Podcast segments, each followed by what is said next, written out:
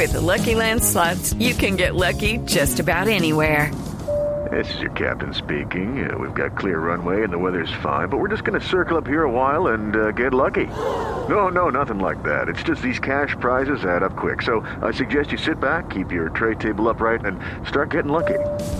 Play for free at LuckyLandSlots.com. Are you feeling lucky? No purchase necessary. Void where prohibited by law. 18 plus terms and conditions apply. See website for details.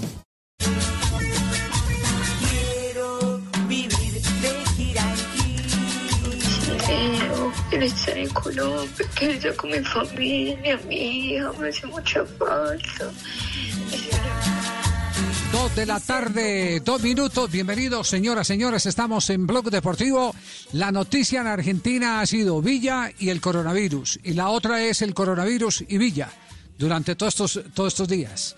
No, no hay otra noticia distinta que haya ocupado las más importantes páginas de los eh, medios, los escritos, los televisivos, los titulares de las emisiones de radio.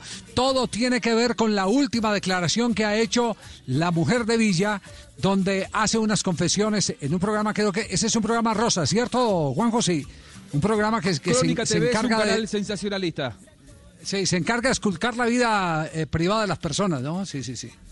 Absolutamente. Ajá. ¿Usted todavía no ha clasificado allá? No, no. Por ahora no, por ahora no, en cualquier Ya, ya. momento. Solo en la red en Colombia Ya, ya. nomás. Sí, sí, sí, sí, sí. Ah, bueno, bueno. Ah, eh, eh, escucho por ahí a Faustino. Faustino iba a anotar algo, sí. Hola Javier, muy buenas tardes. No, no, escuchándolos. Escuchando, bueno, a- ahorita porque el- me acaban de mandar, me acaban de mandar una pregunta para Faustino Asprilla que a mí me da pena, eh, voy a ver si la persona se la directamente al aire porque a mí me da pena hacérsela, pero será más adelante porque porque la situación de Villa en este momento eh, vamos a puntualizarla. ¿En qué está? En este momento, ¿qué ha ocurrido con Sebastián Villa? Bueno, a ver, Sebastián Villa en este momento está debatiendo su grupo de abogados que él tiene contratados si salen o no a hablar al cruce de estas eh, declaraciones que han sido realmente muy fuertes, porque ahora Daniela Cortés también habla de un embarazo perdido a raíz de las agresiones. Lo ha puesto a Sebastián Villa en una posición absolutamente indeseable.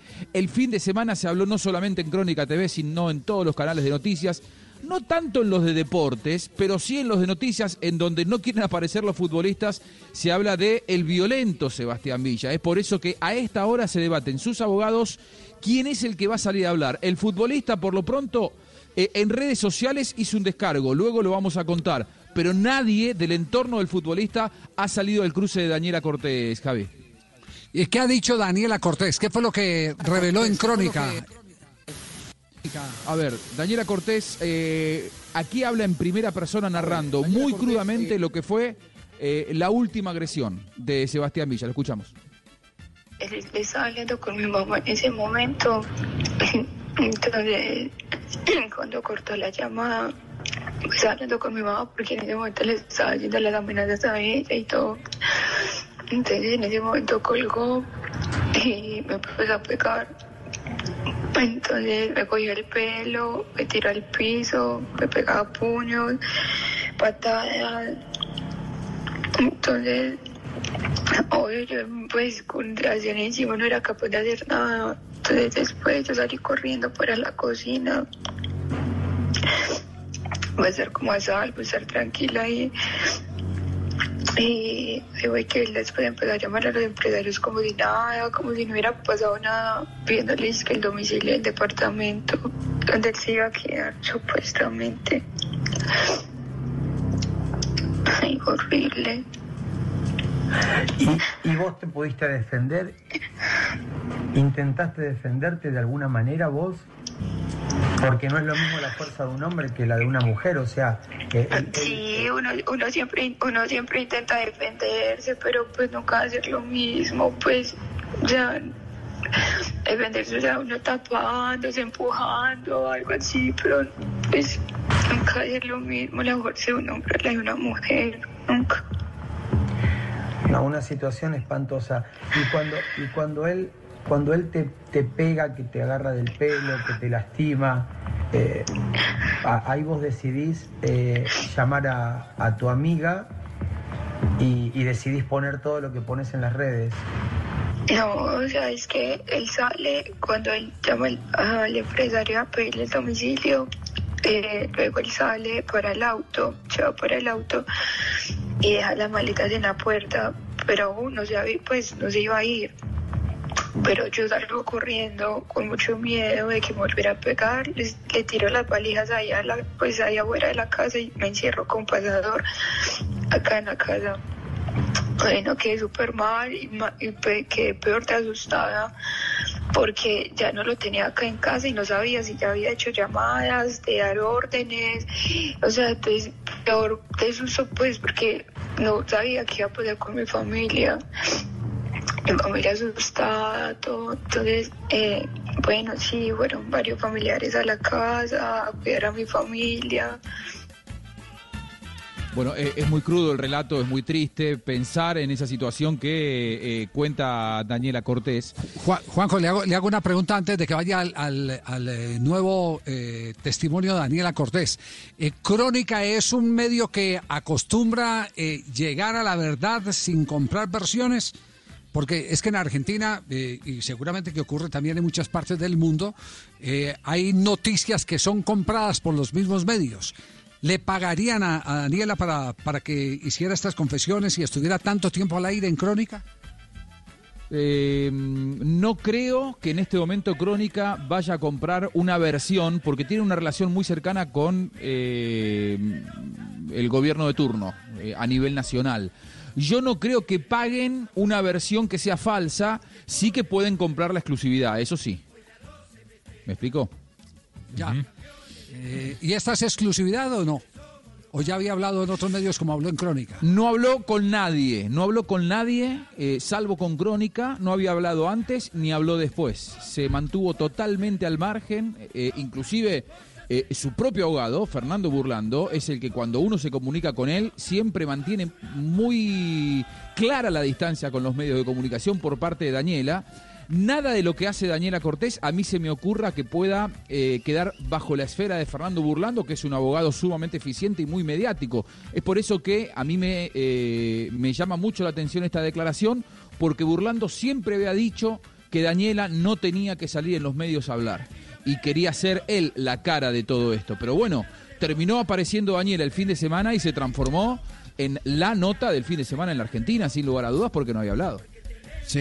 Eh, ¿En qué parte de la nota entra a bailar Juan Fernando Quintero, que es otro, otro jugador de mucha exposición en Argentina?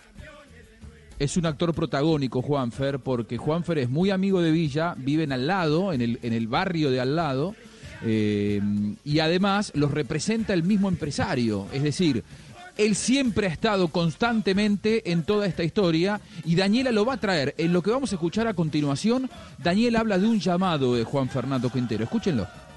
eh, eh, como a la hora, hora y media, no sé qué tiempo pasó, ya que estaba mal, estaba, uy, no, terrible, se, se envolvió.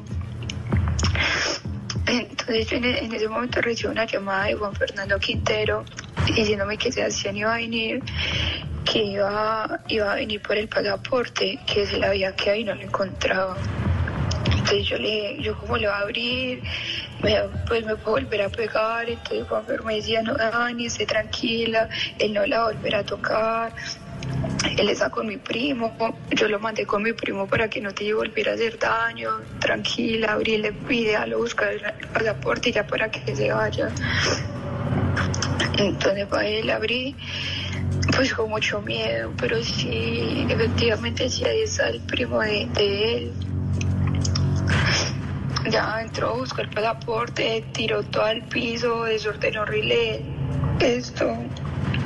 Y no, no encontró el pasaporte y se fue insultando de todo. Qué encarte, qué lío para Boca Junior este tema, eh, que insistimos, es el tema de moda en Argentina. Eh, a propósito, eh, hay encuestas sobre, sobre la posición de Boca, Ricardo, ¿cierto? Es, cierto, Javi, buenas tardes a todos los oyentes. Mire, también ha circulado, así como las declaraciones de, Daniela Cortés se han hecho virales, el diario Olé ha hecho una encuesta que también se ha popularizado en torno a cómo debe actuar el equipo Ceneice en el, en el caso Villa. Se habla de cifras a esta hora de 16.318 votantes. De ese global, el 59% consideran que Boca no debe tomar ninguna medida en contra de Villa, ya que la justicia aún no ha determinado la culpabilidad del colombiano. Pero ojo, referente a ese 59%, de ese global, de ese 59%, el 85% de ese grupo dictamina o eh, determina que no justifica ni perdona al jugador eh, frente al tema de una agresión. Mientras que en el otro bando, el 41% de votos restantes consideran que Villa debe recibir una sanción. Y la sanción a la que más apuntan en la votación, Javi y oyentes, es que rescindan el contrato del colombiano, mientras la justicia argentina determina la culpabilidad en este caso. ¿Y, dónde está el peso para esa adversidad que ya en las encuestas tiene el ídolo de los últimos meses en Boca Junior, el jugador Sebastián Villa? En la declaración, eh, Juanjo, la, la, la del eh, famoso eh, tema de embarazo. Sí, sí, sí, cayó muy mal. yo insisto que no se puede de ninguna manera socialmente juzgar a alguien que no ha sido aún juzgado por la justicia, ¿no? Nosotros no podemos como sociedad declarar culpable a alguien que no está comprobado que haya agredido o no. Es más, uno habla con el entorno de Villa y aseguran que Sebastián Villa no le tocó un pelo a, Daniela Cortés. Yo me he comunicado con su entorno el fin de semana, pero por supuesto la justicia tendrá que actuar y comprobar si esto pasó o, no pasó. Lógicamente que cuando escuchen lo que van a escuchar a continuación es muy fuerte lo que cuenta Daniela Cortés acerca de un presunto embarazo perdido por las agresiones de las supuestas, eh, los supuestos golpes de Sebastián Villa. Estoy embarazo el, el año pasado, más o menos para mayo, mayo, abril. Eh, más, yo tuve, nosotros tuvimos una discusión acá en Argentina. En ese momento, pues me pegó, me maltrató. Eh, a, ese mismo día un sangrado impresionante, pero yo me había hecho una prueba de, de, orina casera, pues me hice varias y todas salía positiva. Entonces, pues más o menos, según los médicos que me atendieron, que yo fui a la guardia, pero no fui ese mismo día del sangrado, me fui al otro día porque tenía mucho miedo, mucho miedo pues de que, pues de que me dieran malas noticias, todo, entonces no fui ese día. Al otro día me desperté con un cólico, un dolor bajo y me fui para la guardia. Sebastián fue conmigo. Entonces ahí efectivamente eh, me hicieron una ecografía, eh, vieron que el endometrio estaba pues eh, no sé cómo le dicen acá, dilatado, algo así, pues o sea que sí hubo embarazo, pero ya no había feto, ya por el sangrado se me vino. O sea, vos estabas embarazada de él y con los golpes que él te dio, vos perdiste ese embarazo. Sí, fue el año pasado. Es terrible esto, Daniela. Al otro día, al otro... todo. Terrible, es terrible. Bueno, crudo relato, crudo relato entre lágrimas de todas. Eh, sentidas. Eh, eh está la más grave de todas. Absolutamente. la más grave de todas. Sí, Porque eso, porque, porque eso ya puede eh, tomar inclusive otro destino, ya en, en, un agravante penal, porque hay de por medio ya, así sea un feto, es, muchos consideran que desde, desde el mismo momento, desde el mismo instante en que ¿Tiene vida? da positivo, exactamente hay vida hay vida. Entonces, eh, se está complicando esto, de verdad que está complicando. ¿Qué más dijo Daniela? hay, mucha preocupación, sí, sí, Ruperto, la verdad que sí, es para estar triste como está triste el mundo Boca en líneas generales, Ruperto, la verdad que sí. Y lo define en esta última declaración Daniela a Sebastián Villa de una manera muy particular. Va a ser una pintura de lo que ella cree que es a nivel de su personalidad el jugador de Boca. Escúchenlo. Una persona bipolar, una persona que en un momento está bien, feliz, muestra alegría y en otro momento es enojón, grosero, bueno, pues insultando. No, hay una persona que pues pues una cajita de sorpresas porque en un momento en una actitud y el otro momento cambia y, y así. ¿no? Lo perdonaste muchas veces. Demasiado.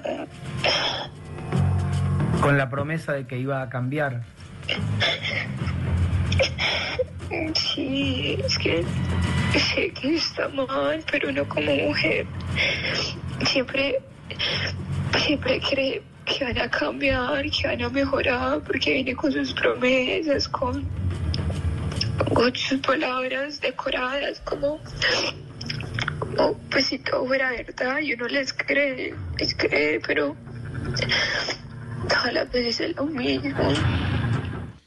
Y mientras tanto, eh, Boca continúa con sus entrenamientos eh, a distancia. Hoy se sumó Sebastián Villa, eh, trabajó desde, desde su casa físicamente.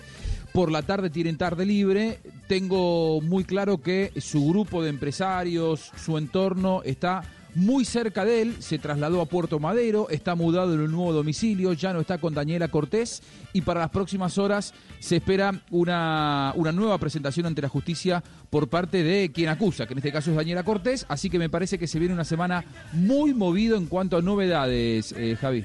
Sí, sí, sí. Triste, triste que tengamos que desembocar en todo esto, eh, pero, pero también no, no se puede eludir porque son jugadores que han sido bandera, símbolo, y, y hay eh, siempre la inquietud, ¿será jugador de selección definitivamente o no será jugador de, selección? Lo han llamado, otras veces no lo han llamado, eh, y hay eh, una obligación por parte de los que ponen la camiseta de la selección Colombia de vender una imagen distinta a la que tristemente se está vendiendo en este momento con el jugador Sebastián Villa.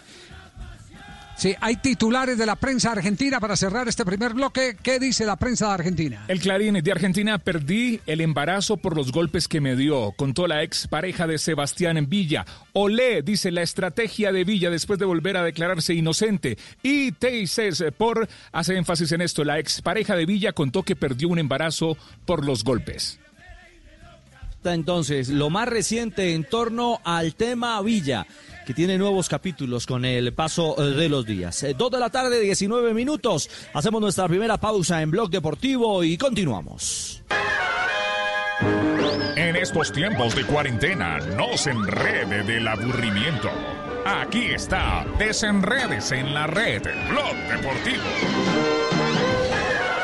Dios santo, 2 de la tarde, 19 minutos, estás escuchando Blog Deportivo, el único show deportivo de la radio. Y los profes se están reinventando con las clases virtuales. Escuchemos al profesor Loquillo de la calle aquí en Blue Radio. Buenos días, mis niños, ¿cómo amanecen? Hola, profe. Buenos días. Buenos días a todos. Bueno, qué bueno que estén bien. Vamos con la clase de hoy. Buenos días. Buenos días, Cristinita, ¿cómo amaneciste? Únete ahí a tus compañeros. Ayer estuvimos hablando de la creatividad. Hoy vamos a hablar. Hola, la- profe, ¿cómo estás? Buenos días, ya llegué. Buenos días, únete ahí. Vamos a cerrar todos los micrófonos. ¿Listo? Cerramos los microfonitos. Listo. Eso-. Hoy vamos a hablar de la paciencia. La paciencia es la. Hola, Santiaguito, buenos días. Siéntate ahí, cierra tu micrófono. Les decía, la paciencia es la actitud que hace que los seres humanos podamos... Cerremos, cerremos los, los papitos que estén con los niños, ahí vamos a cerrar los micrófonos. ¿Listo? Cerremos todos los micrófonos. Listo. Gracias. Les decía, la paciencia es la actitud que hace que el ser humano... Hola, profe, qué pena, no me deja abrir el computador. Felipe, siéntate. Mami, se acabó el papel. Eh, vamos a, chicos, necesito que se concentren. Los papitos que estén aquí, cierren todos los micrófonos, por favor. Gracias. ese profesor es muy feo. Recuerden que la clase se acaba en 45 minutos y nos saca del aire, entonces hay que aprovechar el tiempo. ¿Listo? Bueno, les decía que la paciencia es la actitud que hace que los seres humanos podamos enfrentar las Buenos días, profe. Buenos días, Sara, ¿cómo está? Buenos días. Siéntese, hija. Sí, cierren, los no cierren los micrófonos, cierren los micrófonos todos, ¿ok? Los cerramos. Gracias, gracias, gracias. Bueno, Luciana, cierra el micrófono. Gracias. Cier- pero ciérralo, no lo dejes abierto para decirme que bueno. Ciérralo. Gracias. Muy bien, eh, la paciencia ante todo, clases La virtuales. ay, la del Santo Job. Cierren los micrófonos, cierren los micrófonos. Ay, ay, Dos de la tarde, 21 minutos. Este es el único show deportivo de la radio. Paciencia. En estos tiempos de cuarentena, no se enrede del aburrimiento. Aquí está, desenredes en la red, Blog Deportivo. Es hora de lavarse las manos. Volkswagen te recuerda que este simple acto es uno de los más eficaces para protegerte y proteger a todos en tu familia. En Blue Radio son las... Cierren, cierren los micrófonos. Dos de la tarde, 22 minutos. El único show deportivo de la radio. Y a esta hora en Blue Radio tenemos recomendaciones e información importante para todos nuestros oyentes. Para Volkswagen la seguridad es una prioridad en todo momento. Y este es el momento de protegerte, de lavarte las manos, de distanciarte socialmente y de tener paciencia. Pero también es la hora de aprovechar el tiempo en familia, de reconectarte y de disfrutar la compañía de los que más quieres. Es un mensaje de Volkswagen. Seguimos con más aquí en Blue Radio. ¿Estás bien? Si estás sufriendo algún tipo de maltrato, sientes miedo, tristeza o tienes alguna duda sobre tu vida sexual o tus relaciones familiares, podemos ayudarte. Entra a porquequieroestarbien.com, un centro de apoyo en línea para ti cuando lo necesites. Una alianza de la Fundación Santo Domingo y Profamilia, donde te acompañamos, te escuchamos y te ayudamos. Ingresa a porquequieroestarbien.com. Comunícate al 300-912-5231 o escríbenos a nuestro WhatsApp 320-616-2424 con el apoyo de Blue Radio.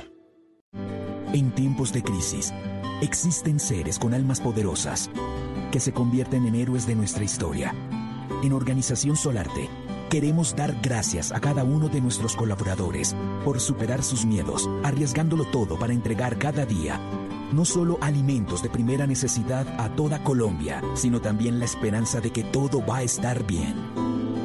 Porque cuando la bondad se pasa en la comida, el amor es el alimento. En Organización Solarte, trabajamos pensando en usted.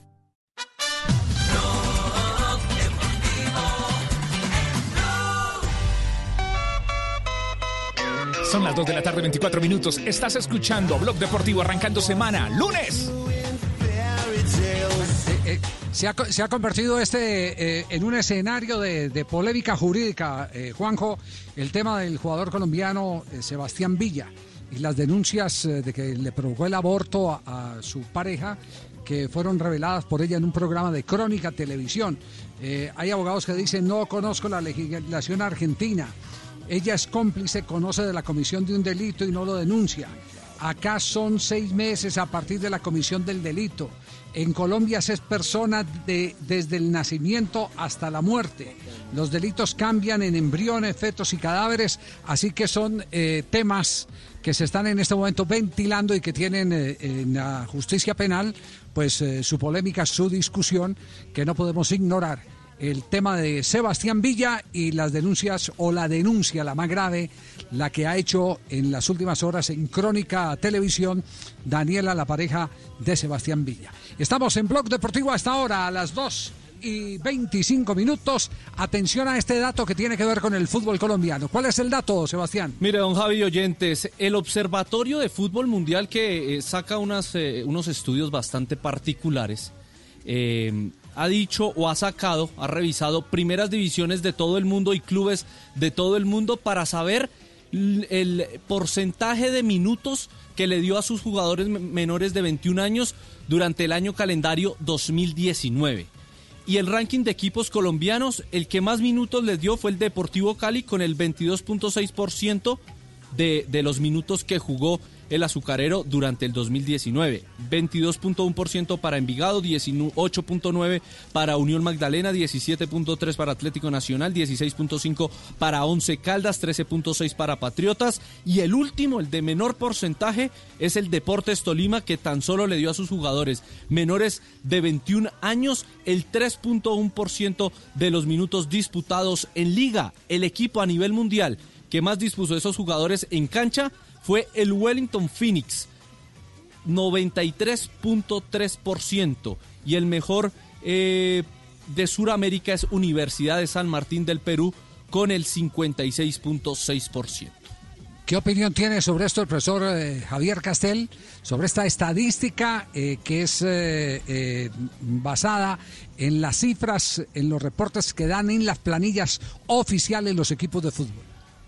Marca Javier, buenas tardes para todos. La falta de confianza, de proyectos, de seguridad en la participación de jugadores jóvenes menores de 21 años, eh, la falta posiblemente de trabajo en las divisiones menores o de eh, convicción en los eh, técnicos del equipo profesional.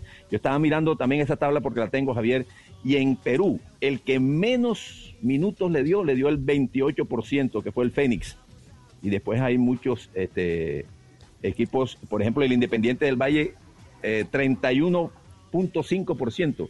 Eh, no estamos hablando de Europa para no eh, compararnos con Sí. Europa ni, ni el primer mundo, sino aquí mismo eh, en Sudamérica, la mayoría de los equipos trujillanos, Defensor Sporting, trabajan por encima del 30% de las oportunidades para los Pero, jugadores pero fíjese que ahí hay un detalle bien importante, Sebastián. ¿Podemos, podemos repetir los dos primeros de la lista de Colombia, los que encabezan esa lista del fútbol colombiano, de los equipos que más creen en los jugadores menores de 21 años. Deportivo Cali, ¿Quiénes son?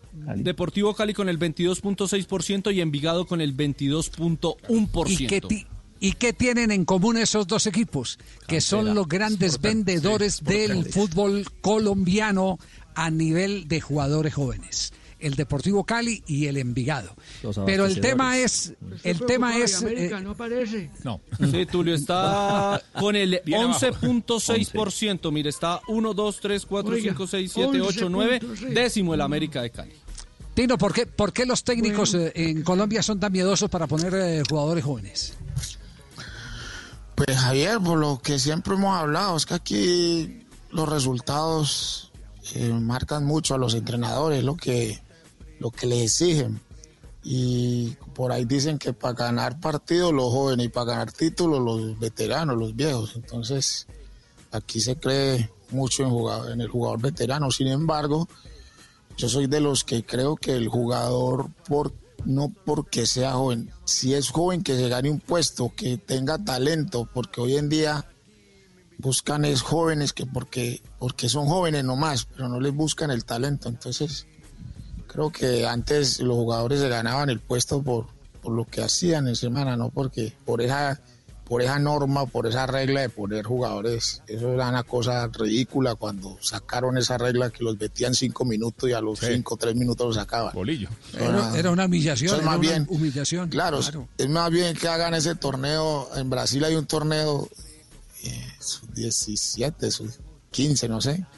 Me acuerdo que es buenísimo ese torneo en Brasil. Y ahí salió Kaká, una cantidad de jugadores, una cosa de locos sacan en ese torneo que a nivel nacional, que lo deberían hacer aquí en Colombia y ponerle más cuidado a sus jugadores a ese torneo.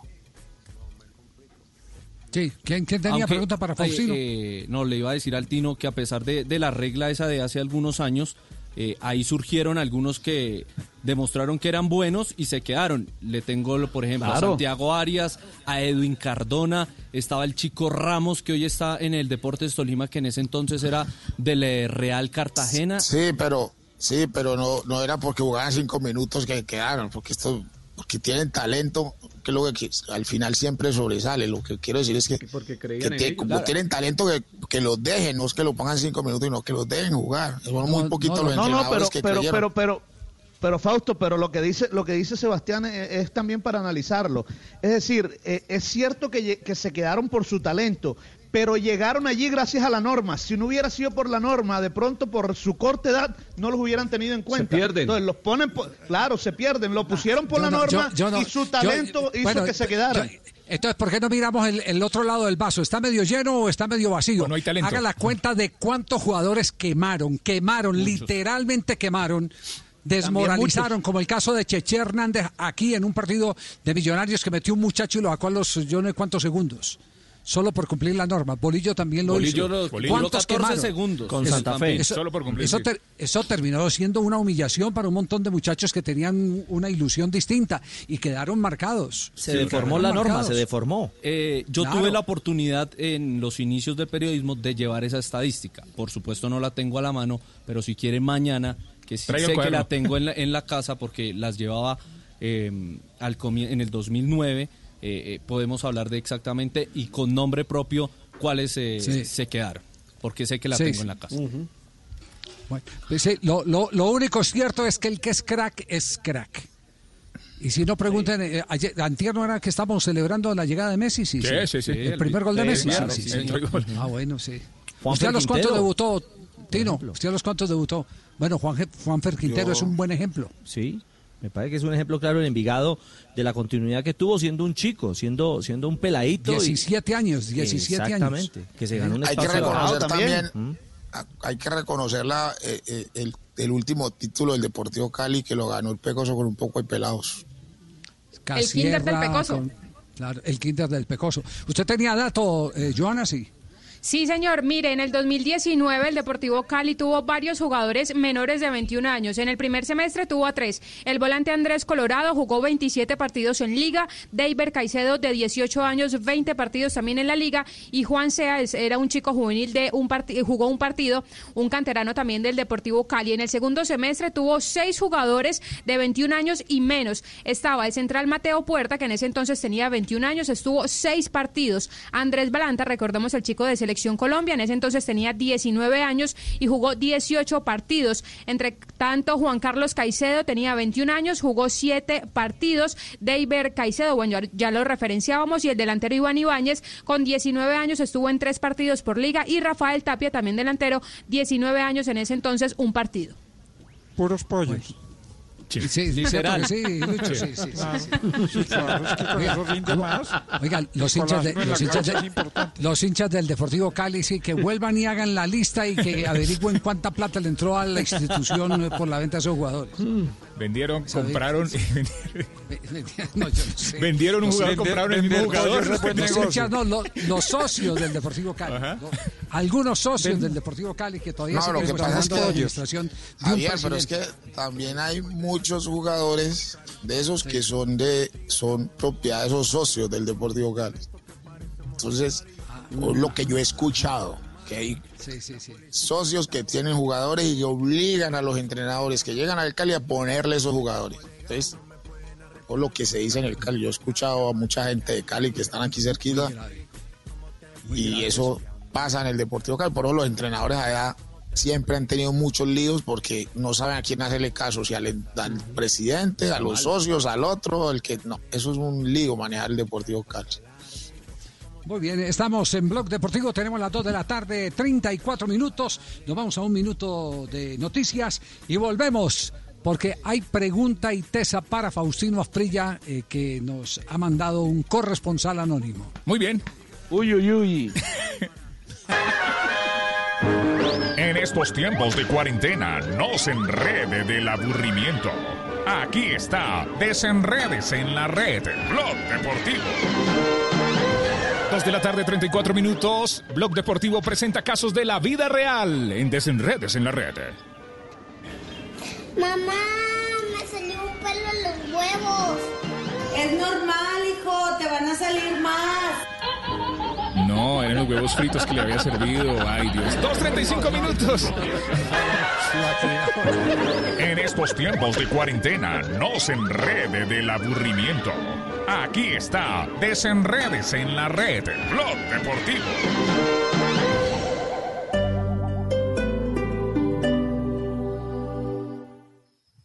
Hoy en Blue Radio. Amigos de Blue Radio, soy Marlon Moreno y esta noche los voy a acompañar un buen rato en esta cuarentena en Bla Bla Blue. Hablaremos de varias cosas y bueno, pasaremos un rato a menos desde las 10 de la noche. Ya sabes lo que dicen, quédate en casa. Esta noche yo voy a la tuya. Bla Bla Blue. Porque ahora te escuchamos en la radio, Blue Radio y bluradio.com. La nueva alternativa. Son tiempos de cambios a gran velocidad. Ahora la humanidad habla de teletrabajo, compras en línea, conciertos por internet, banca virtual, emprendimientos y ciudades inteligentes. Para estar a la vanguardia, sintonízate con Blue 4.0, donde la economía digital y las industrias creativas son una excusa para conversar. Dirige Juan Manuel Ramírez, Blue 4.0, lunes a viernes de 9 a 10 de la noche en Blue Radio. La nueva alternativa.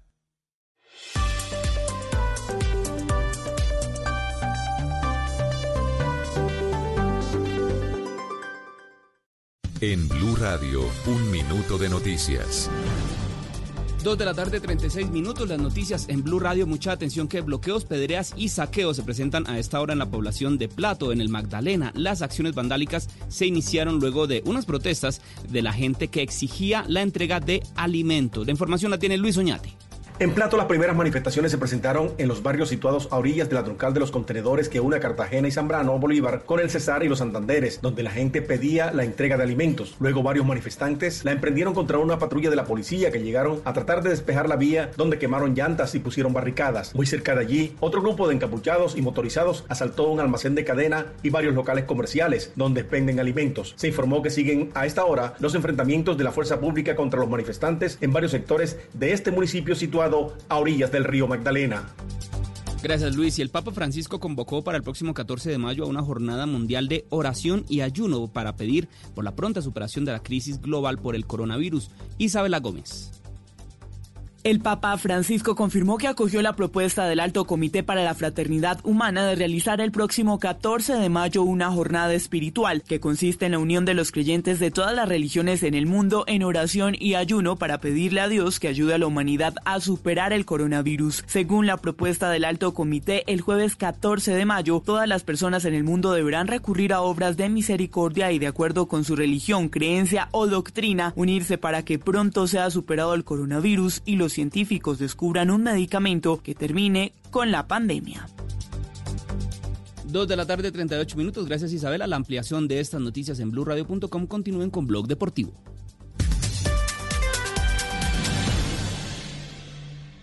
Información del mundo tecnológico en Blue Radio con Juanita Kremer. Un dron híbrido español logra un récord de autonomía de vuelo con 8 horas y 10 minutos. Este logro resulta importante porque la mayoría de los drones multicópteros del mercado ofrecen tiempos de vuelo que van de 25 a 40 minutos, lo que obliga al piloto a llevar baterías al campo. Además, la autonomía alcanzada de 8 horas permite pasar todo el tiempo volando y obteniendo la información que necesita el dueño del dron. Más información de tecnología e innovación en el lenguaje que todos entienden esta noche a las 7:30 en La Nube por Blue Radio y bluradio.com. La nueva alternativa. Blog Deportivo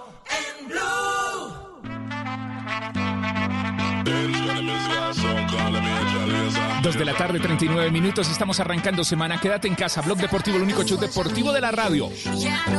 Blue Radio, al aire. Las eh, noticias de el regreso del fútbol colombiano, ¿en qué van, Ricardo? ¿Qué es lo último que se conoce? ¿En qué, en qué punto estamos?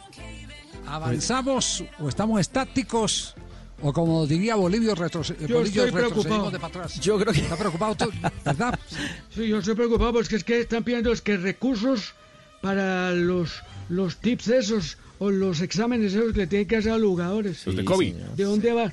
Correcto, ¿de dónde va a salir esa plata? Eso es muy berraco. No, esta, y- esta y- mañana.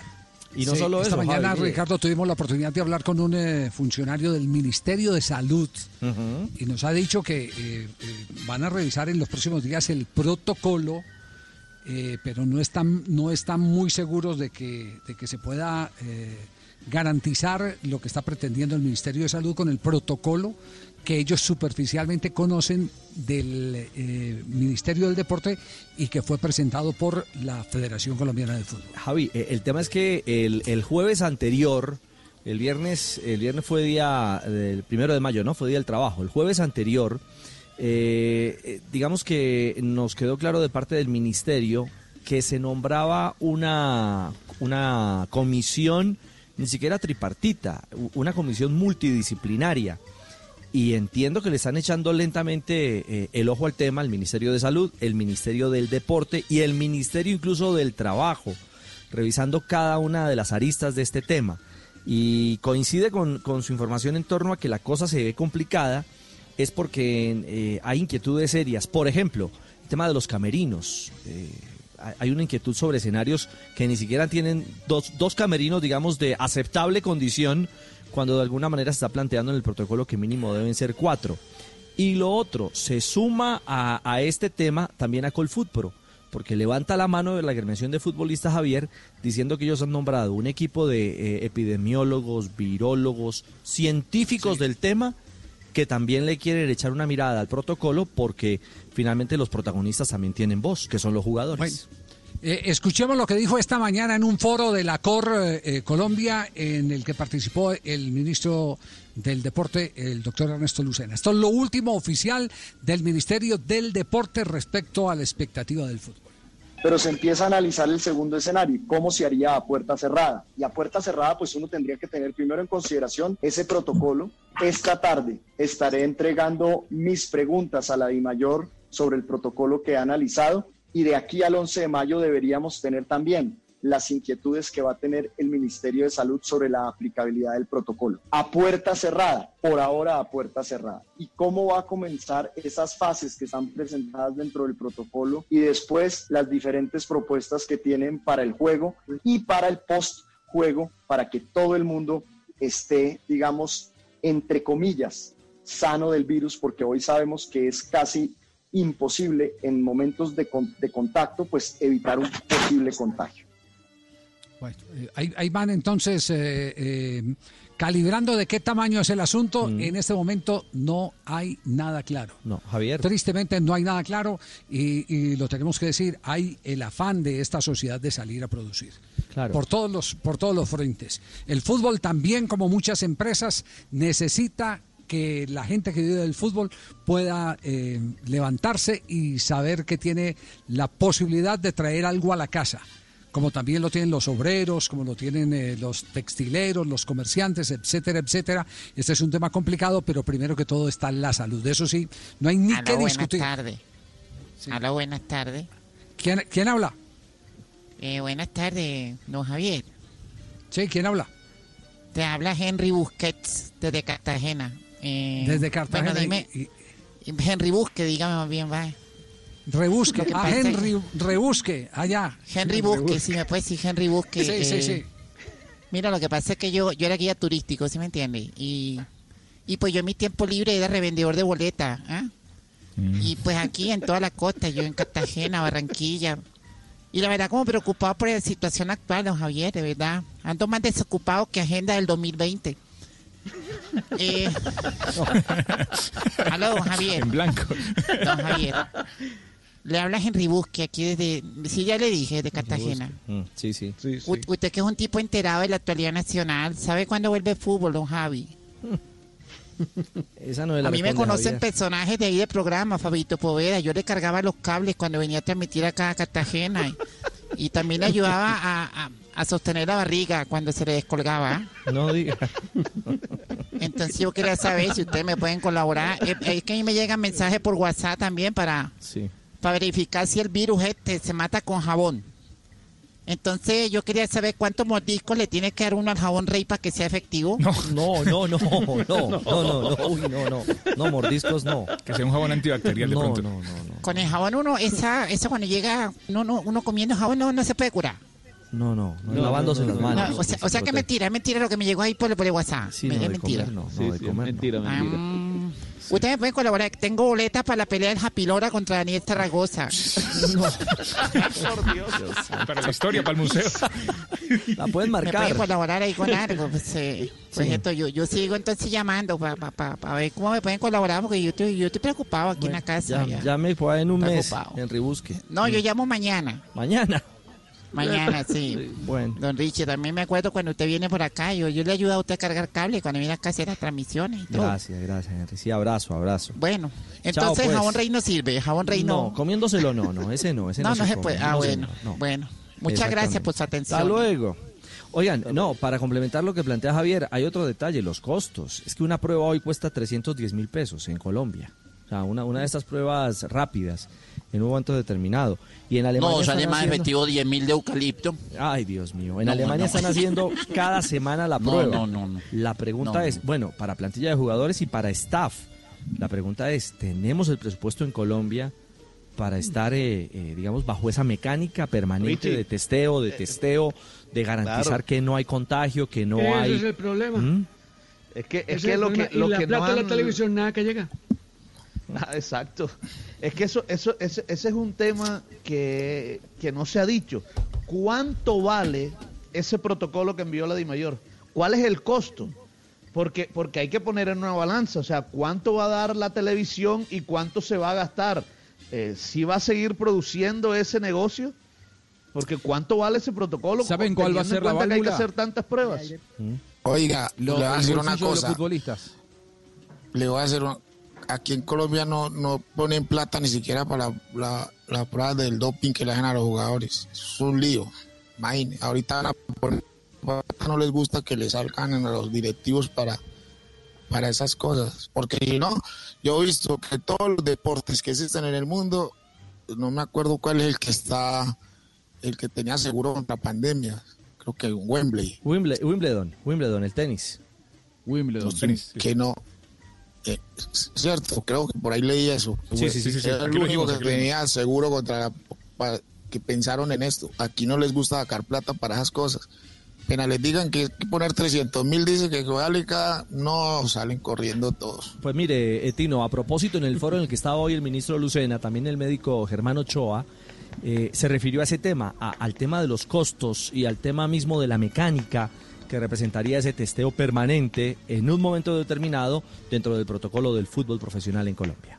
El problema que tenemos es que las sugerencias protocolarias que se han emitido ya en documentos robustos, bien hechos, como el que ha hecho el gobierno nacional a través de la Federación Colombiana de Fútbol, de Dimayor y de Coldeportes, incluso el Ministerio, es un documento supremamente valioso, grueso, robusto, en todo el protocolo que se debe hacer para evitar la contaminación. Y aplicarlo, bajo mi óptica y bajo mi visión, es prácticamente imposible. Y la razón es que los costos, la parte económica es enorme. El control periódico de las pruebas rápidas o de la PCR para documentar quién o quién no está contaminado tiene un costo enorme y no sabemos quién va a asumir ese costo. Tulio, ¿usted está listo para sacar la platica en las pruebas? Pues ahí estamos mirando, a ver, estamos cuadrando aquí. Ya mandamos la lista para que le consignen a los jugadores.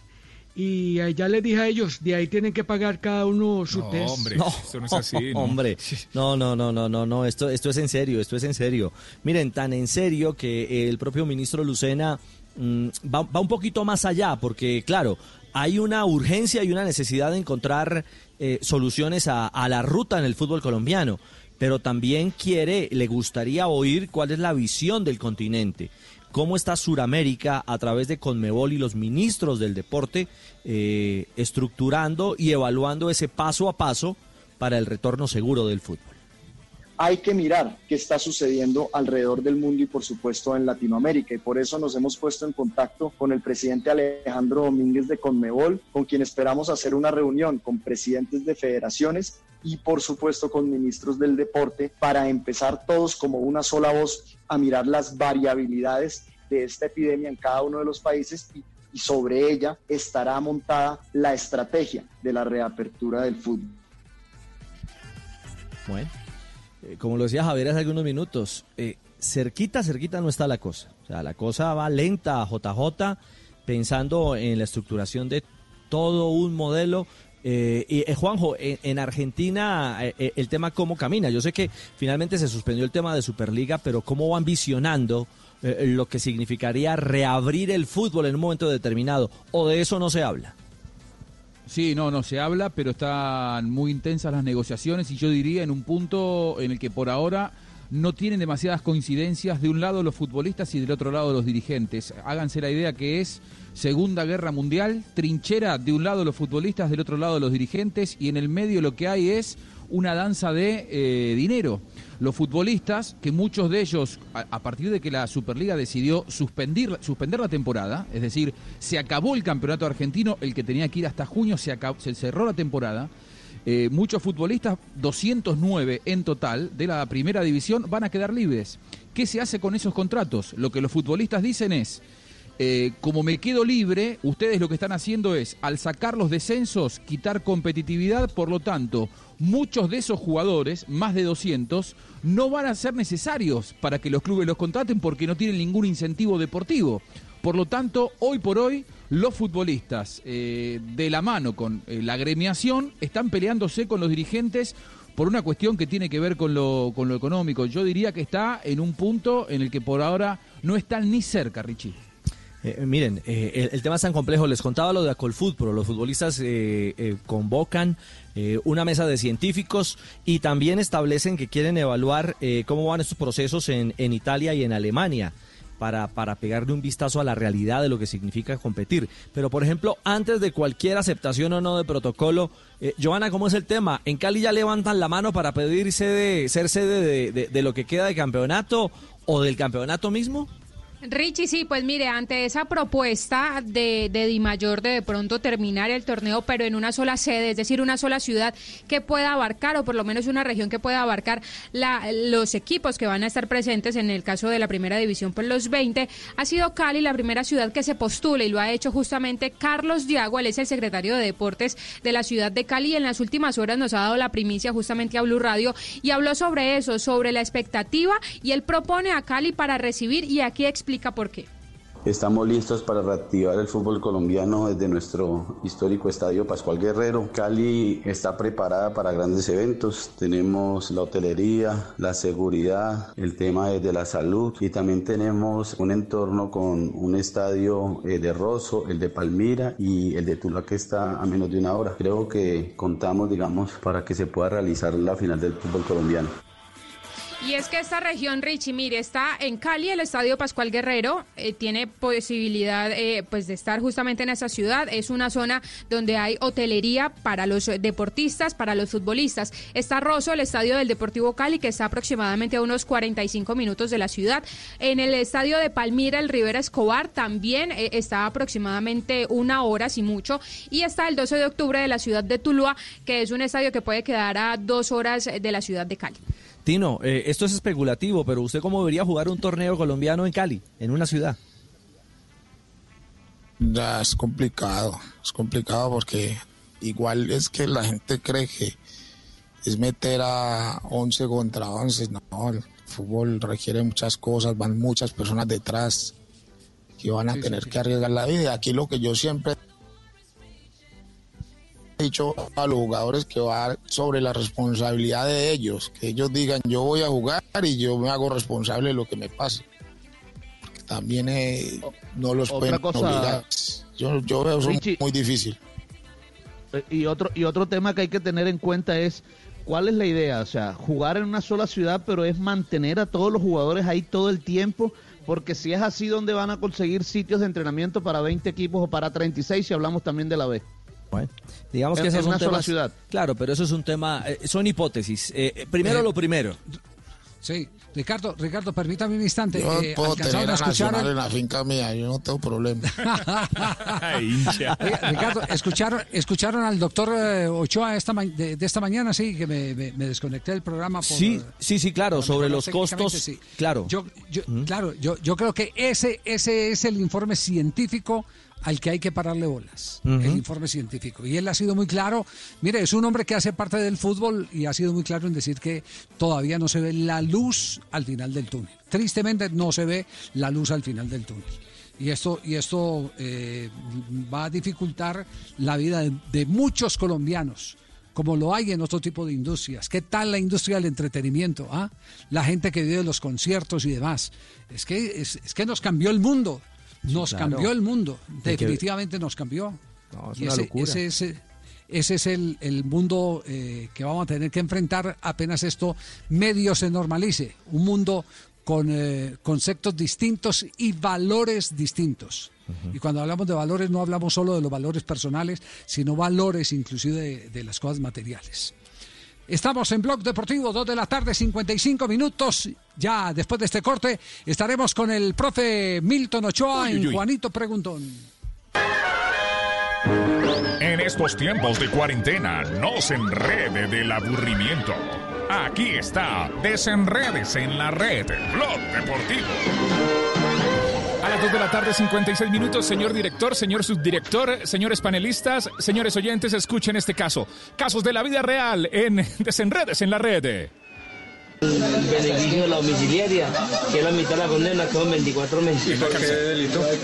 Eh, falsificación de billetes, moneda extranjera y nacional. En cambio, yo estoy por algo que no hice. Me mandaron a consignar 100 millones de pesos y no lo hice, entonces. En la cárcel. 2 de la tarde, 56 minutos, algo que no hizo. 2.56, escuchas Blog Deportivo, ya regresamos. En estos tiempos de cuarentena, no se enrede del aburrimiento. Aquí está, desenredes en la red, Blog Deportivo. Me encanta verte en casa. Estos días descubrí que además de ser mamá, eres profesora, gimnasta y amiga de todos los de tu trabajo. Qué bueno que los días para jugar contigo se alarguen. Así te veo más tiempo en casa. Feliz día, ma. Caracol Televisión. Tú nos ves, Caracol TV. ¿Qué es ser mamá? Ser mamá es enseñar. Es ser el centro, el comienzo y el final de la familia. Es hacer cada momento especial. Es unir las generaciones y pasar el legado. Tal como hace mucho tiempo, ella te lo pasó a ti. Super Arepa. La harina para hacer arepas de las super mamás. Trabajamos pensando en usted.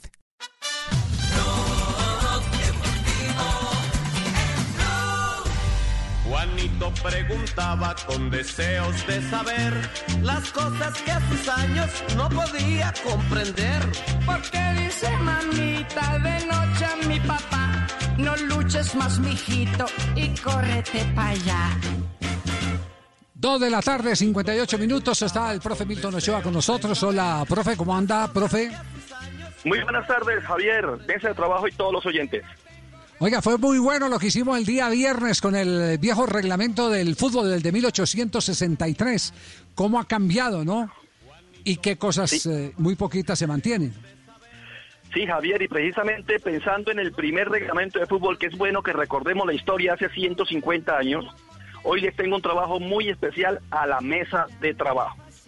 Ajá. Hoy no es con los oyentes, sino con eh, los eh, Hoy pupilos vamos a la divertirnos con la mesa de trabajo y de testigos todos los oyentes que nos escuchen en el país y en el mundo. Ay Dios, ay Dios. A ver, ¿y cómo, cómo A empieza el juego? con. Tibaquirá, hágale. Arranco, mire, se encuentran en la mesa de trabajo Javier, Ricardo, Pepe, Joana, Tibaquirá, Juanjo, Tino, Fabio y Castel. Vamos a exhibir a Cristian y a Sebastián que están metidos allá en el, en el sonido y vamos a trabajar con los nueve estudiantes que tenemos hoy. Sí, a ver, ¿cómo es entonces? Es muy sencillo. Yo voy a decir las nueve anécdotas del primer reglamento de fútbol, de los primeros que jugaron fútbol en el mundo hace 150 años aproximadamente, y luego llamo a uno por uno de la mesa de trabajo sí, sí. y escoge una regla y la repite. Y vamos descansando. Arranco. Primero, vamos a hablar, señores, ojo para todos, porque les voy a preguntar a todos. Ojo, Ricardo, Pepe, Joana, todos. Voy a hablar del árbitro, del portero, del penal, del saque de banda, del gol, del fuera de juego, de la portería, formación de equipos, fichaje y las tarjetas amarilla y roja. Arranco. Arranco. Hablo del portero. Ojo, desde 1863 hasta 1867, el portero podía tocar el balón con la mano en cualquier lugar del campo. Y luego, desde 1867 hasta 1912, se aceptó que el guardameta tocara el balón con la mano solo hasta la mitad de su campo. Y luego, después de, 2000 de 1912 hasta nuestros días, solo la puede tocar en su área penal. Primera regla de hoy. Portero inició tocándola en cualquier parte del campo. Segundo, en su mitad de campo. Y luego, ahora, en la 16,50 como actualmente está. ¿De acuerdo? ¿Va la primera? Sí, sí, ¿Quedó hágale, para hágale. todos? Sí, se- sí, señor. Claro. Bueno, la segunda, hablemos del árbitro. La figura del árbitro no siempre existió en el, en el fútbol. Cuando iniciaron, como era un juego de caballerosidad, de honradez, no habían árbitros. No habían árbitros. La segundo, lo segundo que hicieron fue que las jugadas que tenían dudas las hacían los capitanes, pero los capitanes no eran los capitanes que actualmente vemos en el terreno de juego. Los capitanes eran los dueños de los equipos, o los presidentes, o el entrenador, o el gestor, o el organizador.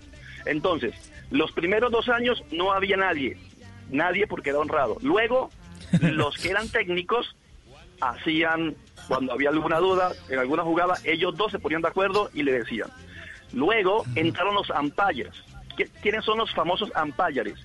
Una especie de, de delegados por cada equipo, ya no eran los dueños, que se colocaban detrás de, ca- de cada portería. Habían dos umpires en la portería norte y dos umpires en la portería sur, y ellos eran los que decían las jugadas. Tercero, aparece el referee, el árbitro, pero ya no estaba dentro del terreno de juego, sino afuera. Ya no eran los capitanes, ya no eran los umpires, sino el árbitro, pero fuera del terreno de juego. Cuarto, el árbitro entra en 1891, ojo, casi 30 años después, y ya entra el árbitro a tomar la autoridad decisiva como actualmente se está. Listo, la primera, la segunda era el árbitro, la primera era el portero. Portero. Vamos con el penal, la tercera, el penal. Resulta curioso que desde que se introdujeron los penales en 1891, mire, du- duraron jugando casi 30 años, Javier, y a todo lo de la mesa de trabajo, y no había penal. 30 años después aparece el penal, aparece el penal, pero se lanzaba no desde un punto concreto, no había un punto, sino desde cualquier posición a una línea que quedaba a 11 metros de la portería. La colocaban Mm. donde fuera. ¿Sí me hago entender? El Sí, sí, penal sí, no era un punto. Vamos con la cuarta, de, la cuarta. puede ser de lado, puede ser de frente a la portería, pero de frente, los de 11 lado. metros. Exactamente, 11 metros. Saque de banda. Arrancaron con el saque de banda, pero la jugada tenía que eh, llegar de frente, de frente al terreno de juego y tocar el piso. Luego, 14 años después, se modificó y se puede sacar para cualquier lado, izquierda, derecha o el frente, pero debe tocar el piso. Esa es la cuarta, la, saque de banda. La quinta, el gol. Cada vez que había un gol, los equipos cambiaban de cancha, Javier. Cambiaban. Pero en 1876, 13 años después, ya no se cambiaba sino una sola vez, después del descanso como hasta hoy. O sea que duraron 13 años jugando fútbol, cada vez que había un gol, cambiaban de cancha. Sí. Esta es la que viene complicadica, la 6, A ver, fuera de juego. Fuera de juego. Una de las principales novedades de este primer reglamento de 1863 fue la regla del fuera de juego, que es muy distinta a la que se conoce hoy. En aquella época, cualquier atacante situado delante del balón estaba fuera de juego. O sea, no se podía pasarle a alguien que estuviera delante. Nunca. Ah, como el rugby. eso- ya, ya, ya. Como, como el rugby. Exactamente, Claro. es que el fútbol viene de allá. Exactamente. Y ya se van a dar cuenta más adelante de algo maravilloso que pasó con, con, esa regla. Entonces, el fuera de juego no se le podía pasar a nadie que estuviera adelante. Adelante no se podía. Y eso duró muchos años, muchos años. Pregunta número 7 o ley 7, la portería. Un gol se obtiene cuando el balón pasa por entre los postes o por encima del espacio entre los postes, sin importar la altura. Sin importar la altura. No había travesaño. Ojo, tres años después se dieron cuenta que era muy difícil saber si había gol o no gol por los umpires y colocaron una cinta. Cinta. Esa cinta se colocó a 2 metros con 44 centímetros, que es lo que actualmente está. O sea, los famosos 8 pies. Al inicio no había, no había travesaño. Tres años después colocaron la cinta. Formación de equipos. ¿Quién de ustedes me adivina, antes de seguir, cómo sería la primera formación? Eran 11 jugadores. Eran 11 jugadores. ¿Quién de la mesa de trabajo 11 se- jugadores. ¿Quién Ah, bueno, se atreve bueno, cuál eh. será la primera formación?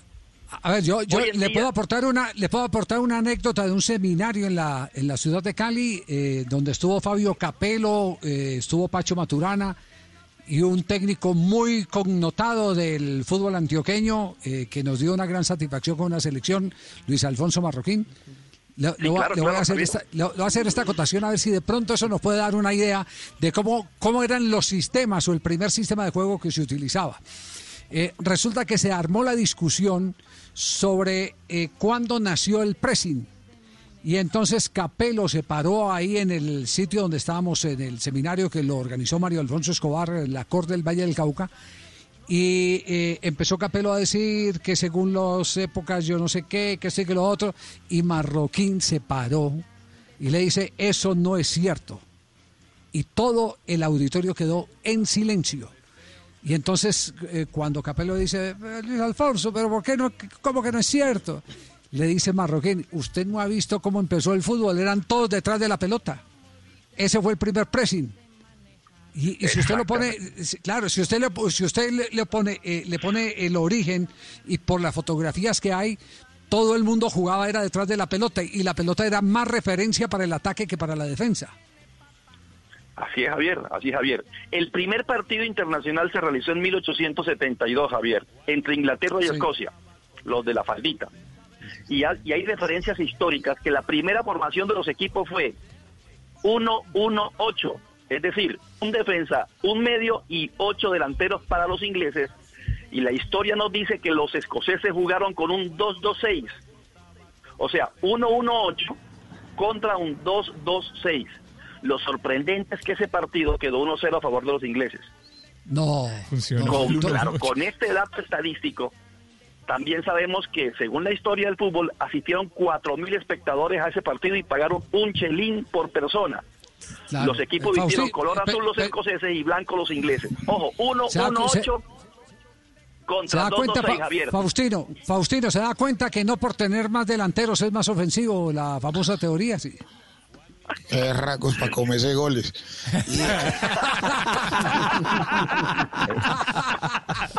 Y eso que no tenían travesaño, tío.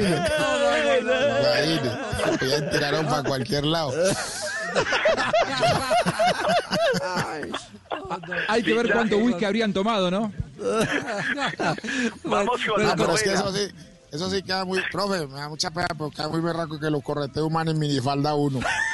Nah. Ajá. Los escoceses. Él dijo, es que con- que- pues, claro, es que con falditas. No. Noveno. El primer fichaje, Tino, ojo, el primer fichaje se hizo en 1878. Estamos hablando 15 años después de que inició el fútbol. Es cuando se constata la primera vez que, a- que se hace lo que hoy llamamos fichaje. Cuando un equipo de Inglaterra contrató a dos jugadores escoceses, a un, ya- a un famoso James y a un Furger. Eso se propagó como pólvora, ya que todos los jugadores escoceses de buena calidad querían venirse a Inglaterra porque era una forma de ganarse la vida, no solo como jugador, sino con la posibilidad de encontrar un buen empleo, un buen salario y además descansaban sábados y domingos. Y el décimo, tarjetas amarillas. Un árbitro, Ken Upston, un árbitro de fútbol, dirigió en 1962 el partido Chile-Italia y expulsó a dos jugadores, pero en ese mundial, Javier, no habían tarjetas amarillas ni rojas. Y él los expulsó Sí. de boca y de manos. De manos en sentido de movimiento de manos. Sí. Hubo un- una bronca en ese partido, él terminó traumatizado, un año después se de- retira de la FIFA, lo invitan a ser parte de la dirección de la comisión arbitral, iba conduciendo su coche y en un semáforo se dio cuenta del cuando cambia de verde a amarillo y de amarillo a rojo. Y él dije, Eureka, lo encontré y propuso el sistema de semáforo amarillo y rojo, amonestación y expulsión, y se realizó, eh, y se usó, perdón, por primera vez en el año de 1970 en el Mundial que fue donde se implementaron las tarjetas. O sea que el fútbol duró sin tarjetas, Javier, desde 1970 que se implementaron hasta Vea, cuando iniciaron vea, en vea, 1860. vea, profe, se 100 años sin rectifica una se, re- se rectifica una versión de la historia porque la versión eh, muy suramericana era que era eh, Ratín el jugador de Boca y de la selección argentina el que había provocado el que las eh, tarjetas aparecieran en el fútbol cuando lo expulsan en 1966 en el campeonato mundial de Inglaterra y siempre estuvimos conviviendo con esa información, pero resulta que es en el 62 donde nace la inquietud para que se tenga un símbolo que represente la amonestación y la expulsión. Sí, señor, así es. Y es este árbitro, este árbitro, Ken Abson, el quien lo, el quien lo propone a la FIFA y se aplica porque según él, que hace poco murió, eh, eh, él, él lo, lo, lo sacó de un semáforo cuando iba en su coche. Bueno, arranquemos, mesa de trabajo. Profe. Vamos a arrancar. Profe, profe, en la novena, Profe, per- la novena, ¿cuál era? Perdón, décima tarjeta La novena era amarillas. fi- el Ah, no, pues que está copiando. Primer fichaje. Ah, ya, ya, ya, ya. Ah, no. Con copiadina. No, no, no, esto, esto Fichaje. cuaderno hay que guardarlo, cuaderno en la cuarentena No, se no, llama. no, no, no, no. Hágale. Arrancamos con Joana, Joanita. Ay, señor. Ahora haciendo Escoja- trampa, tío, aquí. Escoja una, escoja una las que quiera y hable de ella. Mire, Joanita, la que quiera. Se la repito. Hable del árbitro, del portero, del penal, del saque de banda, del gol, del fuera de juego, la portería, formación de equipo, fichaje o tarjetas amarillas y rojas. La que quiera, Joanita. La décima, tarjetas amarillas. Hágale, Joanita, tarjetas amarillas. Cuente. Eh, el primer árbitro estuvo en el año de 1962 en un partido entre Chile e Italia. Expulsó a dos jugadores. En ese momento no habían tarjetas. Lo expulsó de manera verbal. Un día cuando iba a una reunión, paró en un semáforo, vio la luz roja y amarilla y se inventó pues como la idea de tener esos dos colores en el campo de juego y se utilizó por primera vez en 1970. Póngale Bravo. 10 puntos a Joanita. ¡Epa! Póngale musiquita, póngale de todo. Perfecto, Joanita. Muy bien. Muy atenta. Joanita, además de la felicitación, por favor escoja usted un compañero de clase para que él escoja la siguiente regla. A mí, a mí. No, a mí. Tino, A mí. Tino, hágale. Va el Tino, Tino, escoja. Árbitro, portero, penal, saque de banda, gol, fuera de juego, portería, formación de equipos o fichaje. Queda nueve. ¿Me las puedes repetir todas, por favor? No, mentira. Que quiera. Chao, Portero, árbitro, portero, penal, la del por- saque de la del banda, portero. gol. La del portero, hágale pues. El portero, cuando empezó el fútbol, podía agarrar la pelota en cualquier parte del campo. Después Sí. le cambiaron a la mitad de la, ca- a la mitad de la cancha. Después solamente en el área chica. Y hasta ahí estamos. Ya, Tino, ya, Muy bien. Bien. Sacó el Tino. Chao, gracias, nos vemos mañana. No, no, no, no, no, no, no, no. No, mañana no, porque aquí hay una pregunta para usted. Tino, Tino, te, te toca escoger compañeros. Te queda Objeción, Ricardo, dijo Aria Chica, es en toda el área. Se equivocó. Pepe. En la Ah, última bueno. se equivocó. Ricardo, Ricardo, te queda, eh, perdón, Tino, te queda Ricardo, Pepe, Tibaquirá, Juanjo, Fabio Castel y Javier Hernández. Tino, escoja compañero. Como que se fue. Se le cayó Se la ya, güey. No, se Se fue, se no, no. descanso. Bueno, entonces a Castel, Castel, Fabio, Castel, yo hago, yo hago de- a Fabio, Fabio, ah, bueno, Tino dice que Fabio, Fabio, a ver. Fabio, Fabio, Fabio, mire, le queda árbitro, penal, saque de banda, gol, fuera de juego, portería, formación de equipos y fichaje. No, el del penal. Mire, eh, se incluyó en 1891, antes no había, no existía el penal. Inicialmente eh, no era en un punto nada más, simplemente era una línea de cualquier lugar, la línea, pero que esté a 11 metros de la cancha, eh, distancia que aún se mantiene, pero fue hasta 1891 cuando se creó el primer penal. 100 puntos para Castel. Fabio, Fabio, Fabio. para mí, para Fabio, ¿cómo así? Le copió el examen a ¡Bravo, Fabio! Esa registraduría, Fabio, esa registraduría está trucha. Oiga, me queda da, me da- Javier, me- Ricardo, profe, Pepe, profe, me, Tibaquirá, Juanjo, me da pena, Fabio. me da pena con usted, pero necesitamos una pausita porque tenemos dos compromisos comerciales de urgencia. Eh, no se vaya, pero, pero, esto está bueno para medir la memoria de la gente de Blog Deportivo. En esa pausa Estamos- se mete un Sí. pedazo de picaña a Fabio. Vaya, Fabio. pausa y volvemos. Nito preguntaba con deseos de saber las cosas que a sus años no podía comprender. Porque no tengo grande como tiene papá. Un automóvil que ande fácil de manejar. En estos tiempos de cuarentena, no se enrede del aburrimiento. Aquí está, desenredes en la red, Blog Deportivo. Vale la pena recordar esto. 3 de la tarde, 15 minutos, ya que estamos con el profe Milton. Escuchen. ¿Sabíais que el cerebro del hombre, de un hombre, de un tío, pesa 150 gramos más que el de una mujer? ¿Eh? ¿A que no lo sabíais? ¿Eh, cabezones? ¿No?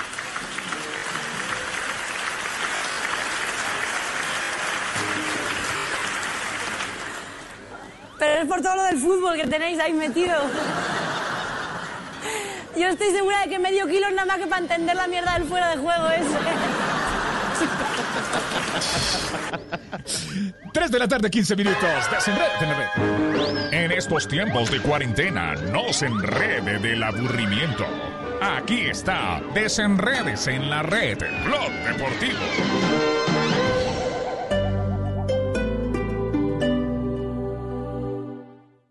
Esta noche en Bla Bla Blue. A las 10, el protagonista de la telenovela número uno en Colombia, La venganza de Analía. Esta noche nos acompaña Marlon Moreno. A las 11, un experto en salud nos hablará sobre cuál es la siguiente epidemia del mundo, la obesidad. Temas muy interesantes con buenos conversadores, así que si quieren sálganse esta noche de sus casas, pero a través de la magia de la. Bla Bla Blue. Porque ahora te escuchamos en la radio. Blue Radio y bluradio.com. La nueva alternativa. Estás escuchando Blue Radio y bluradio.com. En Blue Radio, tiempo para lavarnos las manos.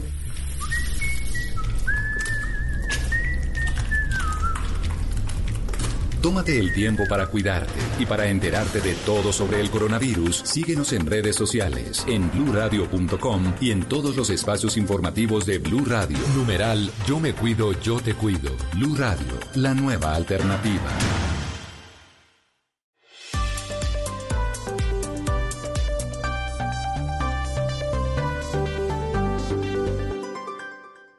En Blue Radio, un minuto de noticias.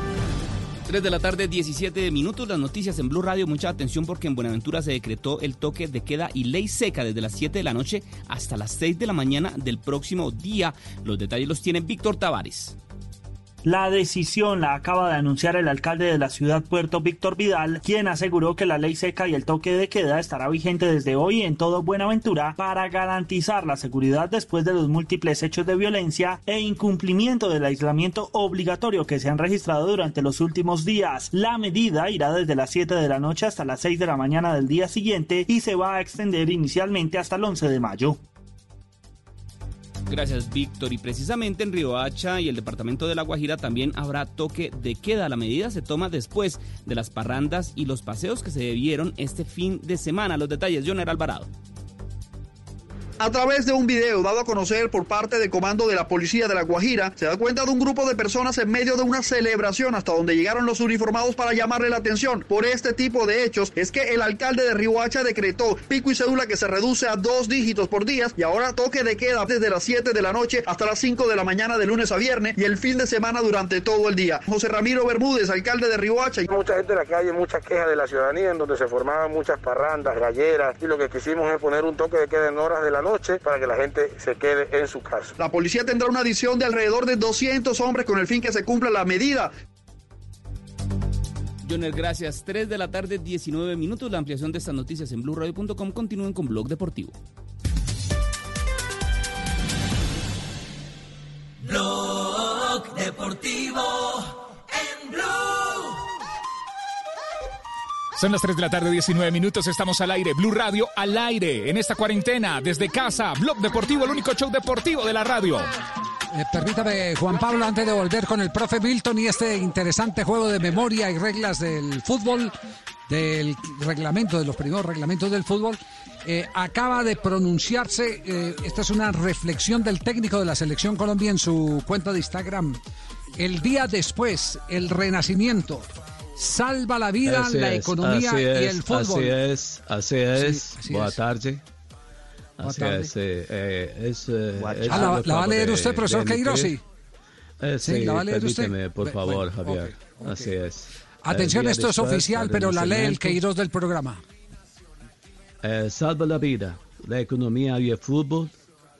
Aparentemente muchas personas no entienden que necesitamos enfrentar y desafiar una nueva y dolorosa realidad. Eh, en este momento especial, que es crucial, es necesario, un pensamiento completamente nuevo para crear eh, esperanza y sostenibilidad para el futuro. Eh, necesitamos comenzar ahora a pensar diferente y sabiamente. Eh, debemos eh, hacerlo con solidaridad eh, global y juntos. Eh, necesitamos eh, grandes sacrificios. Necesitamos aprovechar la oportunidad de este increíble desafío, la diferencia y al cambio. Necesitamos deshacernos de las buenas soluciones antiguas y crear una nueva plataforma de innovación en la gestión. Necesitamos tomar la iniciativa y tomar eh, la primera línea de batalla. El COVID-19 nos quitó la primavera del 2020. Ahora no podemos permitirnos perder el verano del 2020 sin tomar decisiones para despegar en otoño y en invierno del 2020. Al futuro. Eh, Carlos Quiroz. Bueno, este es el, el leído por el Queiroz del programa, eh, Ricardo, pero es el mensaje que acaba de publicar el técnico de la Selección Colombia. Con una un mensaje, sí. claro, un mensaje, un mensaje con, hizo- con un valor impresionante. Lo hizo en español y en inglés, además. Y con el corazón. Y con el corazón. Y una, una fotografía, bueno, el, el video, perdón, el mensaje lo ilustra con una fotografía eh, vistiendo su uniforme de campo, de trabajo, su uniforme de fatiga eh, de, la, de la selección eh, Colombia en, en el terreno de juego. Y, y de momento son casi 26 mil eh, los likes o las referencias de sus seguidores, me refiero a los del técnico Carlos Queiroz, que hacen eco justamente de este, de este escrito, el día después, el renacimiento, Javi. Bueno, perfecto. Otro corte comercial y volvemos con el profe Milton Ochoa en Juanito Preguntón aquí en Blog Deportivo. En estos tiempos de cuarentena, no se enrede del aburrimiento. Aquí está, desenredes en la red, Blog Deportivo. Con el profe Milton preguntas y respuestas, alguien que me conteste Ahora, esto, ¿cuál por es la, favor. la- la solución ahora para Ahora esta la crisis? solución es, yo le voy a decir cuál es la solución para esta situación que estamos viviendo. Buscar otra solución. ¿Cuál es la solución? Buscar otras soluciones. 3 de la tarde, 23 minutos, el único show deportivo de la radio. En estos tiempos de cuarentena, no se enrede del aburrimiento. Aquí está, desenredes en la red, Blog Deportivo. ¿Estás bien? Si estás sufriendo algún tipo de maltrato, sientes miedo, tristeza o tienes alguna duda sobre tu vida sexual o tus relaciones familiares, podemos ayudarte. Entra a porquequieroestarbien.com, un centro de apoyo en línea para ti cuando lo necesites. Una alianza de la Fundación Santo Domingo y Profamilia, donde te acompañamos, te escuchamos y te ayudamos. Ingresa a porquequieroestarbien.com. Comunícate al 300-912-5231 o escríbenos a nuestro WhatsApp 320-616-2424 con el apoyo de Blue Radio. En tiempos de crisis, existen seres con almas poderosas que se convierten en héroes de nuestra historia. En Organización Solarte, queremos dar gracias a cada uno de nuestros colaboradores por superar sus miedos, arriesgándolo todo para entregar cada día no solo alimentos de primera necesidad a toda Colombia, sino también la esperanza de que todo va a estar bien. Porque cuando la bondad se pasa en la comida, el amor es el alimento. En Organización Solarte, trabajamos pensando en usted. Blog Deportivo.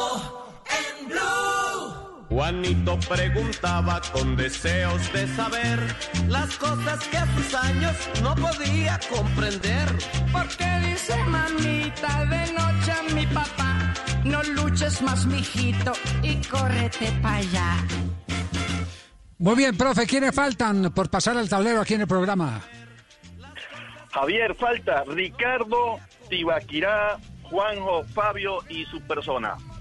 No, no, no, ya yo hice, profe, ya usted me dio 100 a mí, Profe profe. tiene algo contra Fabio. Ya le dio. No es Castel, es Ya Castel le el dio que a falta, Fabio. es Castel. Castel, Castel ya Venga, ya yo me lanzo. Es que el tono Venga, yo me lanzo, No, tranquilo, no, tranquilo, tranquilo, no, tranquilo. Quédese quieto. Escoge el último. profe Castel. Castel escoja quién sigue.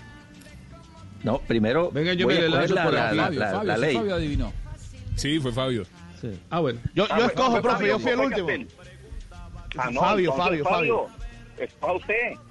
Ya le había colocado Tibaquirá, 100 por supuesto. Tibaquirá, bueno, listo. Tibaquirá el tablero. Tibaquirá- te Pero, queda. ¿y la gente por qué se ríe, saque de ya? banda, gol fuera de juego. No confían en mí, no se rían. No se rían, no se rían, no sean así. Yo voy a escoger fichaje. Fichaje. A ver, Tibaquirá, fichaje. O, o, o quiere, o quiere usted escoger y yo le No, digo cuál. no, Ah, fichaje. bueno. Uy, tan sobrado, No, no, fichaje. sobrado, Tibaquirá. No, no, por Dios. Fichaje, que es la número. Yo quiero fichaje, profe. No, no, no, no, no, no. La Ah, novena fue fichaje, el primer fichaje. En 1878, Inglaterra contrató a dos escoceses. Los de la faldita, los que Ay, quedaban al lado. Me encantan, sí. Si quiere, le puedo hablar de las eh, primeras alineaciones, que fue la número 8, profe. No. No, no, no, no, Ah, no, bueno, no, no, ya está bien, ya está bien. Mire, mire, ¿Y por qué a mí no me pone amigo. no me fanfarria? Porque me... Qué horror. ¡Eso! Mire, profe. Sobre, Eso. sobre el fichaje hay una muy buena serie en. Netflix que se llama. Juego de Caballeros y ahí se da el traspaso de Fergus eh, Southern, si no estoy mal es el apellido, del eh, Darwin al Blackburn en Uy, como 1870. pronuncias ese inglés. 1878. Eso. Ahí en esa serie cuentan de, de- de ese primer eh, fichaje en el eh, fútbol Ay. mundial. Muy bien, acumula puntos. Ahora, yo digo que... Eso. Contesta don Javier Hernández Bonet. Don Javier, ¿Sí? Javier, le toca árbitro de fútbol, saque de banda, gol, fuera de juego, portería o formación de equipos. Javier, No, me, llama, la me- palabra. me llama, me llama mucho la atención la, la historia de- del fuera de juego. Esa era una de las principales novedades de, de ese reglamento de 1863. Eh, fue la regla del fuera de juego mm, distinta como la concebimos hoy, pero hay una esencia que yo le quiero agregar que usted no lo explicó, profe. Aquí también prevalece, a pesar de que sale del rugby, prevalece el hecho de que hay momentos en la jugada en que si usted está por delante de la línea de pelota queda fuera de lugar. Todavía en el reglamento actual. Pero antes lo único que existía era si usted estaba delante de la pelota, estaba en posición adelantada. La pelota tenía que cruzar a- hacia atrás. Esa fue la, la modificación eh, que, que se incluyó después cuando se habló del penúltimo defensor, que es lo que en este momento está rigiendo, ¿o no? Sí, sí, y a, a Eso. primera instancia ya eran, ya eran tres defensores. Javier, 100 puntos para Javier Hernández. Eso. Javier, le queda ¡Upa! Fabio, Juanjo y Ricardo. Lástima que mi mamá está en el cielo, pero es la primera vez que me gano 100 puntos en un examen. y, pucha. Ay, cójame, mamá, que me coja a mí. Y además acumuló para el próximo examen. Alguien que Venga, voy ahí, pues. Bueno, le chuto la pelota a Juanjo Buscaglia. ¡Juanjo! Vamos todavía. Juanjo, en Soy el gr- sur, gran Juanjo, candidato a errar, ¿eh? Gran candidato a errar porque soy poco memorioso. Voy con la portería. Portería, Juanjo, hágale. Muy bien, en un principio eh, había dos palos, dos palos, sí, los dos palos a 7.32 de distancia, pero no había travesaño. Y Perfecto. después empezaron a darse cuenta que era muy difícil reglamentar eh, para los umpires que estaban detrás de la línea de gol si había entrado o no la pelota. Por lo tanto, decidieron en un primer momento una, eh, poner una, un- un- una, una soga, un hilo, y después esto fue, fue mm, de alguna manera reemplazado por el travesaño. 100 puntos, Juanjo, bien. ¡Vamos todavía! ¡Vamos! ¡Ay, ganamos, compatriota! ¡Viva. Argentina! ¡Eso! ¡Argentina es grande, compatriota! ¡Ay! ¡Vamos, Ruperto, compatriota! ¡Vamos! ¡Ay, compatriota, Bueno, ganamos! baje. 100 puntos. ¡Ay! Sí, sí. No Muy bien, digo, quedan pues. dos, queda Ricardo y queda Fabio, ¿no? Escoja. O Castel. No, no. Alguien que me coja a rajó. mí. Bueno, bueno, aquí voy a usar un poco Fabio. mi malicia. Le voy a Bueno, dar la posibilidad de que elija a Ricardo Rego, porque Castel, que es tan pro Brasil, no me cae simpático. Vamos con Ricardo Rego. ¿Cuáles quedan en la mesa, profe? Queda árbitro, saque de banda, gol y formación de equipos. Bueno, eh, vámonos con el, con el árbitro, ¿le parece? Hágale, Bueno, árbitro. eh, en, ese, en ese nacer del fútbol eh, mundial no, no existía la figura del árbitro. Y lo primero que entró a juzgar o que intervinieron como jueces dentro de esa estructura del fútbol fueron los capitanes, pero no los capitanes como los conocemos hoy. Los capitanes eran los dueños de los equipos eh, especialmente. Y luego, para darle un poquito más de equidad al tema y que el juego limpio eh, se estructurara de manera más concreta, se eligieron o se nombraron umpires. Eh, se colocaban dos detrás de cada arco para eh, establecer pues eh, todo lo que acontecía alrededor de lo que tenía que juzgarse en el terreno de juego. Y la figura del árbitro nace posteriormente, pero fuera del campo, no podía participar, digamos, de las acciones dentro del terreno de juego. Y solo hasta el año 1891 el árbitro pudo ingresar a hacer su labor en el terreno de juego como lo conocemos hoy. 100 puntos y el excelente hermano. Y el aplauso. Le quedó Castel, Ricardo, no más. Bueno, quedó la- Castel, aunque el la- profesor quiere que Fabio me repita. a mí. Sí, sí. La, Sigue escojo Castel, la- Castel, las alineaciones, queda. los esquemas. Saque de banda, gol o formación de equipos. Formación de equipos. Para el primer Hágale. partido internacional A del mundo en Glasgow, el 30 de noviembre de 1872, el anfitrión Escocia alineó un esquema 2-2-6, mientras que su rival Inglaterra utilizó el 1-1-8. Es decir, entre los dos equipos sumaron 14 delanteros, pero aún así el encuentro finalizó apenas 1-0. Desde aquel tiempo, y esto es un agregado, la mayor o menor participación de delanteros no garantizaba y no garantiza un determinado número de goles. Profe, le faltan los asistentes. 100 puntos, profesor Castel. ¿Quiénes faltan? Cristian y No, no dijo los asistentes. Ah, no, ¿cuántos asistentes? Cuatro mil asistentes. Cuatro mil asistentes, muy bien. Y pagaron un chelín cada uno de ellos. Ah, lo del Chelis no lo tenía, Excelente. menos mal. No, profe, ha estado de verdad que muy divertida hoy eh, la tarde, profe. Eh, como por sustracción Javier, de materia ya no tenemos quien más responda, sí. sí diga. Que Sí, pero tengo que que, Sebastián quiere contestar. trabajo. Todos Sí. sacaron 100 puntos. Tengo un, un buen buen grupo de estudiantes. Promedio del grupo 100. Felicitaciones. Nos quedaron, nos quedaron dos, dos, dos. Creo que nos quedaron para mañana. Nos quedaron. por- ah, no, el gol y el saque Yo de le respondo el gol, profe. Hágale, pues. Bueno, entonces el gol cambiaban de cancha cada vez que había un gol. Y después de 1876 solo cambiaban una vez por, por eh, partido de, de- de cancha. Por partido, no, por tiempo. Por, sí, una vez Por por, tiempo. O por Sí, partido. eh, ¿no? ayúdele, profe, con la calificación, No, no, ayúdele. este no fue 100 Es un puntos, buena mamá. persona, viene muy bien vestido y siempre le trae manzana Sí. al profesor. Sí, sí, sí. Sí, sí. Esto fue 1876. Tiene Sí, razón. Ahí vamos bien. Pero por la proactividad le van a poner nota buena. Bueno, Pepe, ¿qué No, lo- no, ¿quién lo que-. No, lo que pasa es que lleva mucho tiempo, desde 1876 se le había olvidado que era cambio de cancha en el entretiempo. Pero es que desde esa época el- antes una muy- vez por sí. partido se cambiaba. Sí. ¿no? Me- me- y antes era una vez por gol. de banda. El saque de banda no era el que tenía que tocar. No, tenía que llegar de frente, de frente. Llegar de frente y tocar el piso.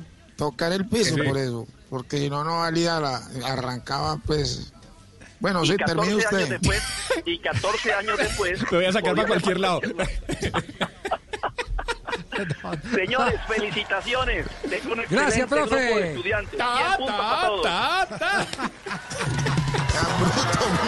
Bueno, yo le tengo pregunta al profe antes de que se vaya, Javi. A ver, a ver, eh, profesor Comesaña, pregunta para el profe antes A de ver, que se a- vaya.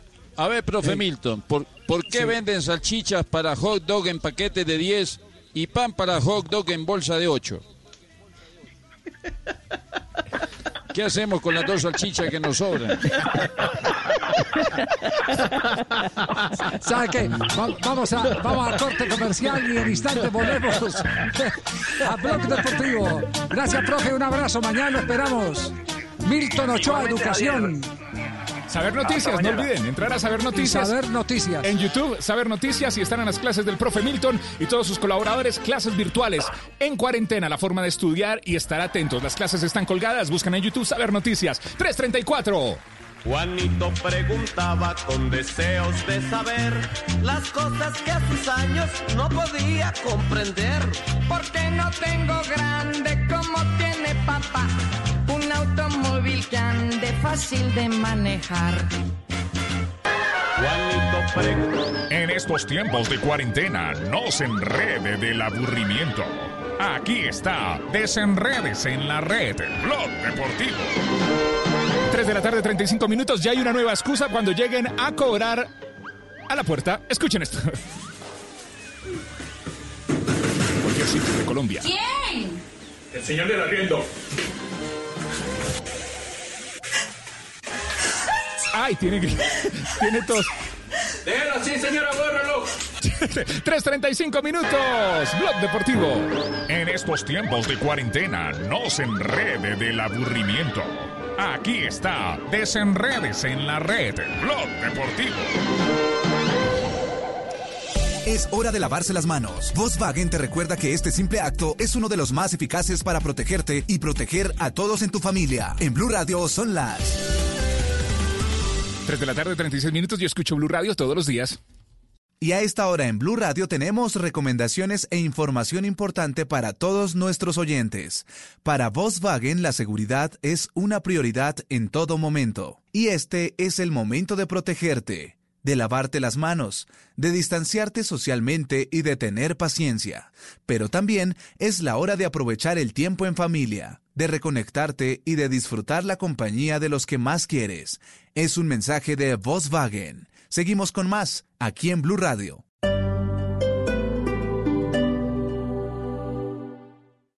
Vamos a la oficina, por favor. Con gusto. Parece ciencia ficción, ¿verdad? Pero ahora puede ser una realidad. Para conocer más sobre lo que se está volviendo realidad, Blue Radio presenta La Nube, tecnología e innovación en el lenguaje que todos entienden. Dirige Juanita Kremer. La Nube, de lunes a viernes desde las 7:30 de la noche por Blue Radio y bluradio.com. La nueva alternativa. Son tiempos de cambios a gran velocidad. Ahora la humanidad habla de teletrabajo, compras en línea, conciertos por internet, banca virtual, emprendimientos y ciudades inteligentes. Para estar a la vanguardia, sintonízate con Blue 4.0, donde la economía digital y las industrias creativas son una excusa para conversar. Dirige Juan Manuel Ramírez. Blue 4.0, lunes a viernes de 9 a 10 de la noche en Blue Radio. La nueva alternativa.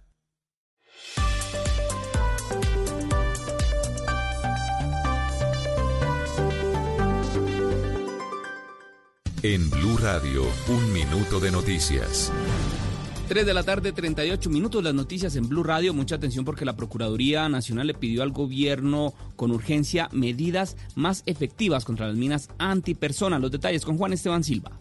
Pues mucha atención, el procurador Fernando Carrillo está pidiéndole al gobierno urgentemente medidas necesarias para retirar esas minas antipersonales ubicadas en al menos 324 municipios del país. Esto por supuesto incluye zonas rurales de Bogotá que entre 1990 y marzo de 2020 han causado mucha atención, más de 11.841 víctimas. Y es que según cifras reportadas por la Presidencia de la República en el documento enviado por el procurador, se señala que entre el 1 de enero y el 31 de marzo de 2020 se han presentado más de 37 accidentes por minas antipersonal que dejaron a 29 víctimas civiles, entre ellas 10 menores de edad, lo que indica que el uso de explosivos continúa siendo recurrente por parte de grupos armados que mantienen escenarios de violencia.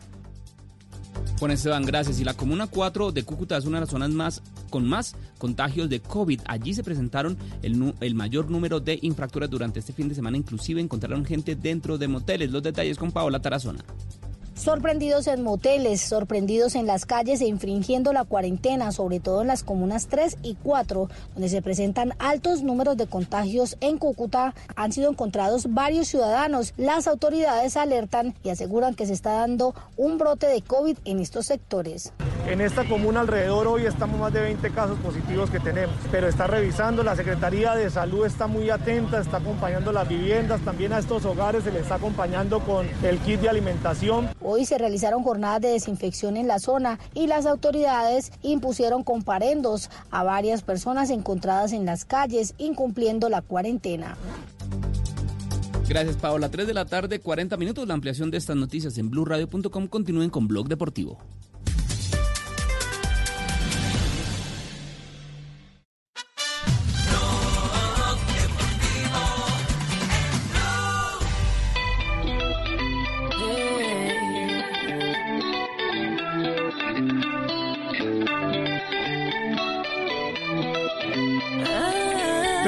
40 minutos. Este es el único show deportivo de la radio. Blog Deportivo al aire. Ahora, comenzando semana, compartimos con ustedes las frases que hacen noticia hoy en Blog Deportivo.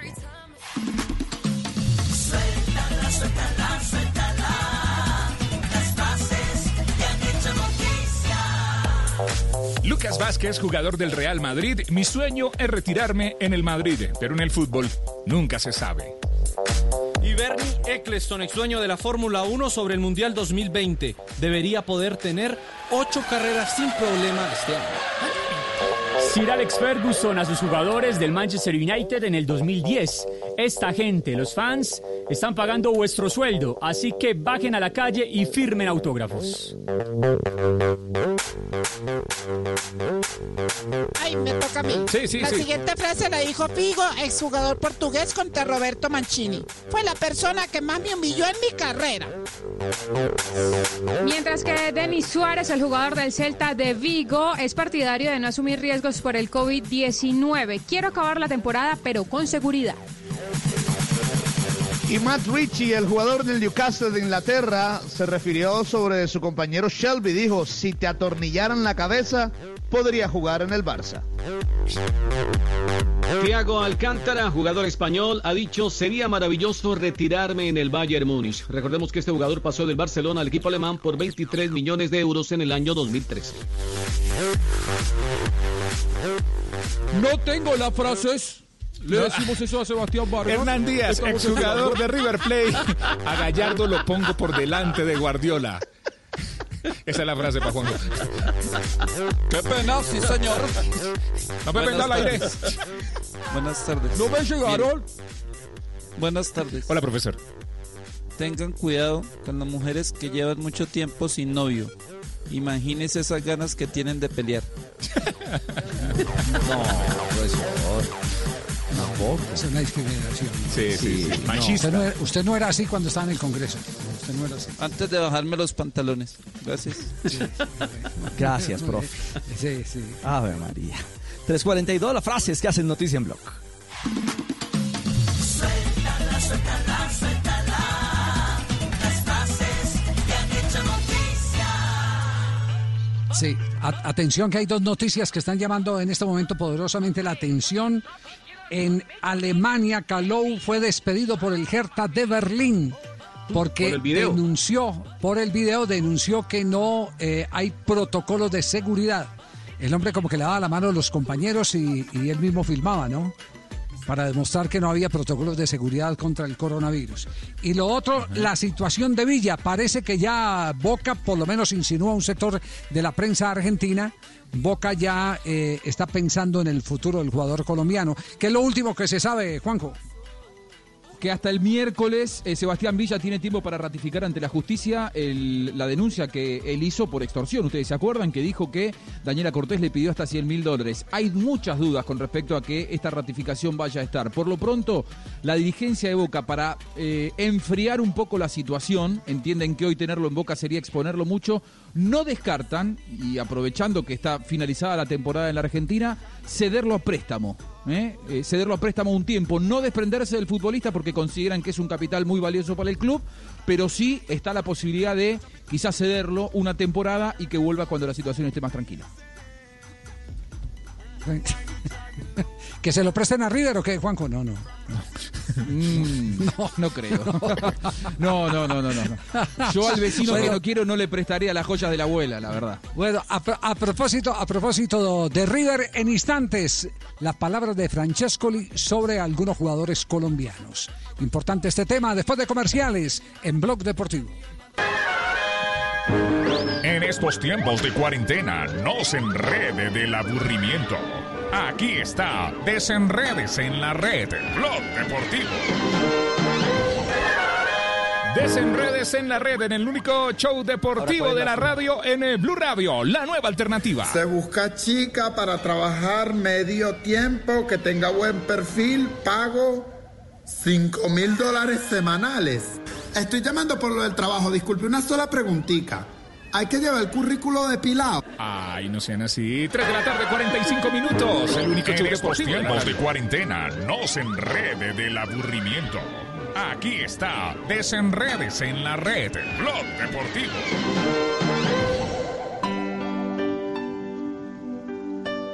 Mamita, te quiero con todo mi corazón. Gracias por tu amor, por cuidarme, por enseñarme, por estar siempre conmigo. Gracias por hacerme tan feliz. Te amo, mamá. El amor de mamá, un amor que no tiene fin. Café Águila Roja te acompaña con cariño. Estás escuchando Blue Radio. Es hora de volver al trabajo desde casa. Demostremos que estando lejos estamos más conectados que nunca. Es tiempo de cuidarnos y querernos. Banco Popular, siempre se puede. Hoy es momento de quedarnos en casa y cuidar a los que tanto han dado por nosotros. Esa es nuestra manera de darles las gracias. Demostremos que somos capaces de ver el lado positivo de cada situación. Unámonos y volvamos a conversar en familia. Saquemos los juegos de mesa y convirtamos este momento en un espacio de amor y reflexión para volver a lo esencial. Cuentan con nosotros y con nuestros canales digitales para que puedan quedarse en casa. Es tiempo de cuidarnos y querernos. Siempre se puede. Banco Popular. Somos Grupo Aval. Vigilado Superintendencia Financiera de Colombia.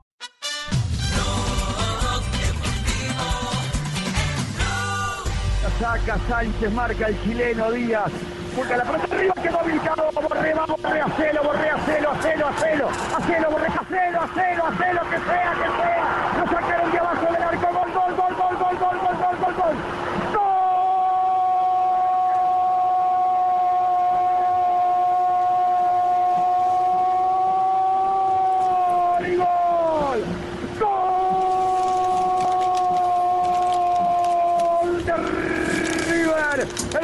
Rafa Borré. El Rafa Borré. 3 de la tarde, aprovechó su 47 minutos. ¿Qué fue lo que dijo Francescoli sobre Rafael Santos Borré, sobre Juan Fernando Quintero? Todo lo que toca con los jugadores colombianos, eh, Juanjo. Enzo Francescoli es el manager de River y se refirió a la delicada situación que atraviesa River con respecto a la continuidad o no de Rafael Santos Borré. Ustedes saben que comparte el pase con Atlético de Madrid. Hoy la cláusula de salida del colombiano es de 30 millones de euros, a no ser que el otro dueño, su socio, el, el 50% del, pase que no tiene River es de Atlético Madrid, se lo quiera llevar. Tiene una cláusula que puede activarla solamente por 7 millones de euros. Esa es la gran preocupación y a eso se refiere Francescoli. A ver, siempre es un peligro, como fue un peligro tener una cláusula de salida con área donde hay clubes que realmente si se interesan la pueden pagar y salió en un momento bastante crucial porque había empezado el campeonato.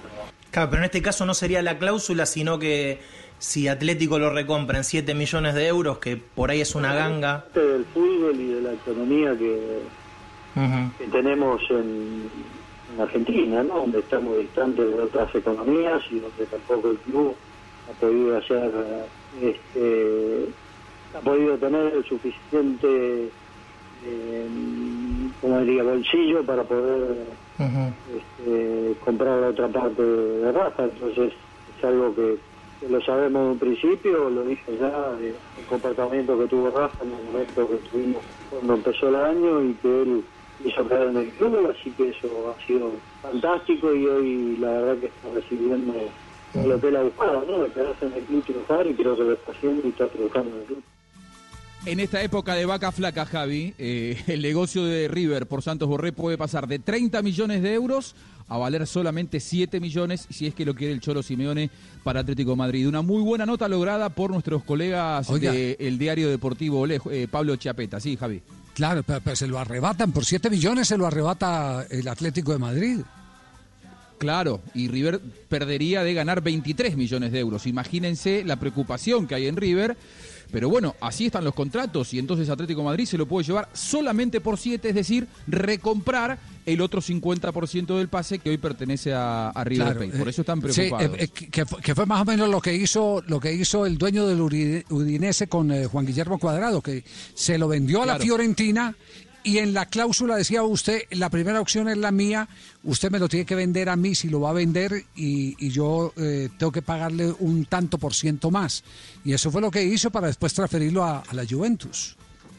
O sea, lo mejor que le puede pasar a River es venderlo rápido por 30 y no que se, y no que active eh, su prioridad Atlético Madrid y se lo lleve por 7. Lo cierto es que en River muchos sueñan con la vuelta de Falcao ante la posible salida de Borré. Muchos dicen, ¿y si vuelve Falcao de Europa? ¿Qué dice Enzo? Sí, cada vez fantasear, está libre todo el mundo de hacerlo, pero cada vez es más difícil. Por lo que vos planteás de la, la economía, ¿no? Y bueno, ignora, pero la economía de los clubes, entonces siempre lo he dicho, los que han venido y los que no han podido volver, va mucho en el jugador, ¿no? Porque va mucho en lo que el jugador debe, debe estar para poder venir arriba, porque obviamente está en una gran condición en Europa, va a tener que dejar muchas cosas. Va a depender mucho del jugador, digo, en eso el, el club hará todo lo posible, pero hay cosas que el club se le escapan de las manos y ahí es donde depende mucho de los jugadores. Bueno, si no es un gesto de Falcao, lo que dijo Enzo Francescoli a nuestros colegas del diario Le, es muy difícil que hoy Falcao pueda volver al fútbol argentino por una cuestión de valores, ¿no? Hola. Sí, sí. eh, eh, hola, ¿qui- sí, ¿quién habla? Hola, hola, Osgur. Oviedo Falcá, ¿eh? Osgur se lo quieren sacar, ¿eh? Se lo quieren sacar, Falcá. Osgur. River lo quiere. Falcá lo podría salir de Galatasaray ya. Equipo busca reemplazo, ¿eh? Aquí no ver con especulaciones nada. Especulaciones. ¿eh? De pronto poder llevar a Falca ya a donde ustedes dicen, ¿eh? Yo sería más perjudicado porque dejaría de hacer informa gratis. Imagínense. No me han consignado y, y me, y me bajan sueldo, ¿eh? Ya- y No, nada, yo fui a, cajero de Gran Ahorrar y nada. Nada, Gran Ahorrar, buscar. Por ningún lado. No, no, ¿Ya? no, no, era era Informó Conavi. gratis. Osgur desde Turquía, ¿eh? Sí, sí, sí. Oiga, Ricardo, ¿a usted no le han llegado mensajes de, de, eh, seguidores del programa que tienen distintas interpretaciones de lo de eh, Queiroz? ¿De lo de ¿No le han Queiroz? No, no, no. sí, no. porque me han llegado dos o tres, dos o tres. Fíjese, a- me ha llegado, me ha llegado alguien que eh, sostiene que es un buen mensaje de motivación Sí. a que la gente cumpla con los protocolos que en este momento están impuestos por las autoridades. Sí, pero- Seamos pero juiciosos. no sé. Sí. Seamos, seamos juiciosos, pero yo tengo la pero no sé- sensación, yo tengo otra Yo- sensación, Javi. sí, ¿qué sensación tiene? Que él se refiere a los futbolistas, que el mensaje eh, en realidad termina siendo para los futbolistas y, que se concientice los jugadores y el mundo del fútbol que si no hay, como él dice, necesitamos grandes sacrificios, si no hay un gesto de desafiar esta situación, la industria se muere. Él dice, eh, a ver, necesitamos tomar la iniciativa, tomar la primera línea de batalla. El COVID-19 nos quitó la primavera 2020, lo escribe desde Europa y la están en primavera en este momento. No podemos permitirnos perder el verano, es decir, lo que va a arrancar el 21 de junio, sin tomar decisiones para despegar en otoño. Me parece que él está diciendo al fútbol, despabilense, despiértense, porque nos estamos quedando sin industria. ¿Será que sí? ¿Sí? Pues hay una Ay, frase no. adicional más arriba, una, una sola frase para, Sí. para mirar entre líneas, Javi. Sostenibilidad para el futuro. Sí. Pero también te está colocando al principio en el encabezado algo que se llama salva la vida, la economía y el fútbol. Es es decir, que lo primero que prioriza es la vida. El ser, el ser, claro, La persona. Sí, Sí, no pero sé, no sé, está hablando de salvar el fútbol, ¿no? O sea, Sí, está no, poniendo no, es- en su primera declaración salvar no solamente la vida, sino también la economía y también el fútbol. Sí. Necesitamos ahora comenzar a, a pensar diferente y sabiamente. Debemos hacerlo con solidaridad global y juntos. Cuando habla de solidaridad global, a mí me parece que es que es defender defender la vida por encima. Bueno, yo por lo- como, como dice Marino, ¿no? Sí. Por lo menos yo lo veo Yo lo así. veo así. Lo veo yo. Pero no es lo único. Lo- la- Sí, a, mí, sí. a mí la sensación que me queda es que no es lo único. Eh, Muchas veces hemos Sí, tenido, sí. me parece que desde Sudamérica, tenemos más el criterio de que en esta crisis lo más importante sigue siendo la vida. Me da la sensación de que en Europa hay algunos líderes que ya han empezado a darle una vuelta a la tuerca y decir, bueno, va a hacer falta tomar decisiones un poquitito más, eh, que vayan más allá, dar una vuelta de tuerca y empezar a entender que hay que eh, tener grandes sacrificios, como el propio Queiroz lo dice. Me parece que por ese lado va. ¿Serán? Por lo menos yo lo interpreto así, ¿no? No, no sé, no sé. Castel, ¿usted tiene alguna interpretación de, no- de- no? Sí, aunque el sacrificio no llegaría, de acuerdo a las palabras que, que escuché, de, hasta la muerte. Y, y creo que el mensaje eh, eh, que Juanjo este, interpreta no es o no tiene eh, o va dirigido a los jugadores, y yo creo que el mensaje tiene que ir dirigido a los que toman las decisiones. Y, y los jugadores en definitiva no son los que toman las últimas decisiones. Sí, yo, yo, yo, yo, yo veo, lo veo así clarito. Si, si hubiera sido a los jugadores, les mando un comunicado individual a los jugadores, personal, privado. Pero no, no, no digo a, lo- a los jugadores de Colombia, ¿eh? A los jugadores de en- Colombia no, en Javier. general. Hoy por En hoy, general. sí. hoy por hoy los, los dirigentes, hoy por hoy los dirigentes, eh, al menos en Europa, son los que están eh, más necesitados de eh, volver a producir, es los que están todos, tirando de la cuerda todos. y los y los futbolistas, muchos, bueno, en, en- en Europa la mayoría de los dirigentes están queriendo volver y con lo Por que se digo, encuentran es con los futbolistas que lógicamente dicen, espectáculo. "Tienen- tenemos miedo. ¿Qué tal los Ah, ah, cantantes? sí, sí, por Eh, supuesto. Claro, ¿no? Por Claro, supuesto, no, hay, totalmente, hay mucha totalmente. gente. Pero, pero, pero ah, particularmente me parece, me parece que eh, las cosas tienen un orden. Él, pide, él pide solidaridad y, también la solidaridad yo la puedo interpretar como, como venga, cumplamos con, los, con lo que nos han mandado para que nosotros podamos eh, eh, poder disfrutar. Entre más indisciplinados haya, más se nos puede prolongar esto. También es otra lectura. También esa puede ser otra lectura. Pero bueno, eh, ca- cada uno puede encontrar ahí su filón y sacar sus propias conclusiones. Estamos en Blog Deportivo, 3 de la tarde, 56 minutos. Uy, yo que le tenía una pregunta a Faustino Esprilla. Y se nos va a acabar el, sí. No, mande la Sí. pregunta de una, Javi, porque la No, no, no, no, expectativa vamos, es del no, ah, no, bueno. vamos, bueno. al- vamos al corte. Usted es el que manda, jefe. corte, vamos al corte. Blog Deportivo en Blue. Hoy en Blue Radio. Amigos de Blue Radio, soy Marlon Moreno y esta noche los voy a acompañar un buen rato en esta cuarentena en Bla Bla Blue. Hablaremos de varias cosas y bueno, pasaremos un rato a menos desde las 10 de la noche. Ya sabes lo que dicen, quédate en casa. Esta noche yo voy a la tuya. Bla bla blue, porque ahora te escuchamos en la radio, Blue Radio y bluradio.com. La nueva alternativa. Son tiempos de cambios a gran velocidad. Ahora la humanidad habla de teletrabajo, compras en línea, conciertos por internet, banca virtual, emprendimientos y ciudades inteligentes. Para estar a la vanguardia, sintonízate con Blue 4.0, donde la economía digital y las industrias creativas son una excusa para conversar. Dirige Juan Manuel Ramírez, Blue 4.0, lunes a viernes de 9 a 10 de la noche en Blue Radio. La nueva alternativa.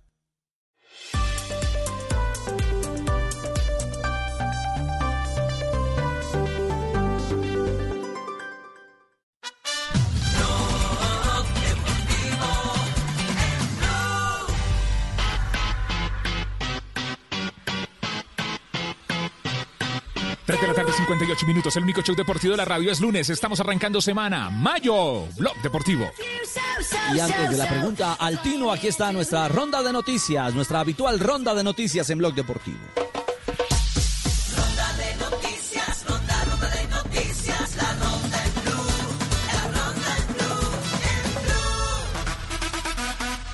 La DFL, la Liga Alemana de Fútbol, comunicó este lunes que la primera y la segunda Bundesliga se han registrado 10 casos de coronavirus después de que se realicen, o se realizaron mejor, 1.724 tests entre jugadores técnicos, fisioterapeutas y otras personas cercanas a los equipos. El portero alemán Loris Karius ha anunciado este lunes que rompe con el Besiktas turco, el club en el que juega desde el 2018 cedido por el Liverpool.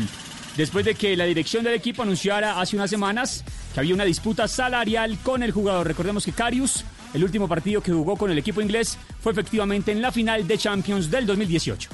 Y hablamos ahora de la Copa del Rey de Fútbol que tiene como finalistas a los dos equipos vascos, a la Real Sociedad y al Athletic Club de Bilbao, que le han comunicado a la Real Federación Española que los dos quieren jugar la final con público y la Real Federación ha aceptado esa petición hasta que puedan entrar los aficionados de cada uno de los equipos vascos al Estadio La Cartuja de Sevilla, se va a disputar la final de Copa del Rey 2020.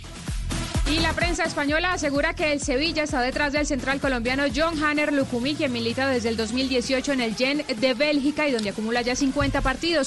El fichaje estaría por encima de los 5 millones de euros.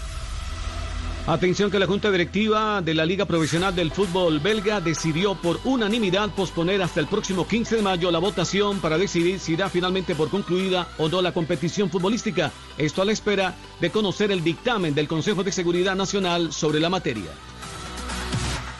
Y la National Football League, la NFL del fútbol de los Estados Unidos, anunció que su temporada comenzará el 10 de septiembre y con público en los estadios.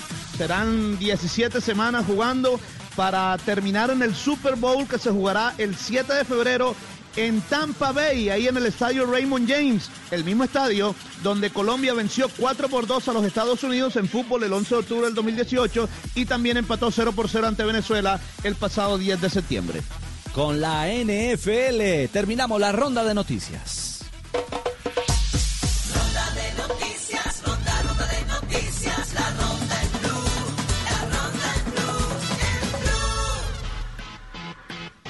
Ya ha llegado el comandante de, de Voz Populi, ¿no? Sí. ¿Ya está Jorge Alfredo? ¿No ha llegado todavía? Lo están acomodando, lo están El de más masillando. peso, el No, más bueno, pesado. Peso ¿Cómo, cómo? pesado. No, no ha el llegado, peso bueno, pesado no ha entonces- llegado. Esto nos, nos Sí, da, ya llegó, ya nos llegó, da lo tiempo. están arreglando. Pero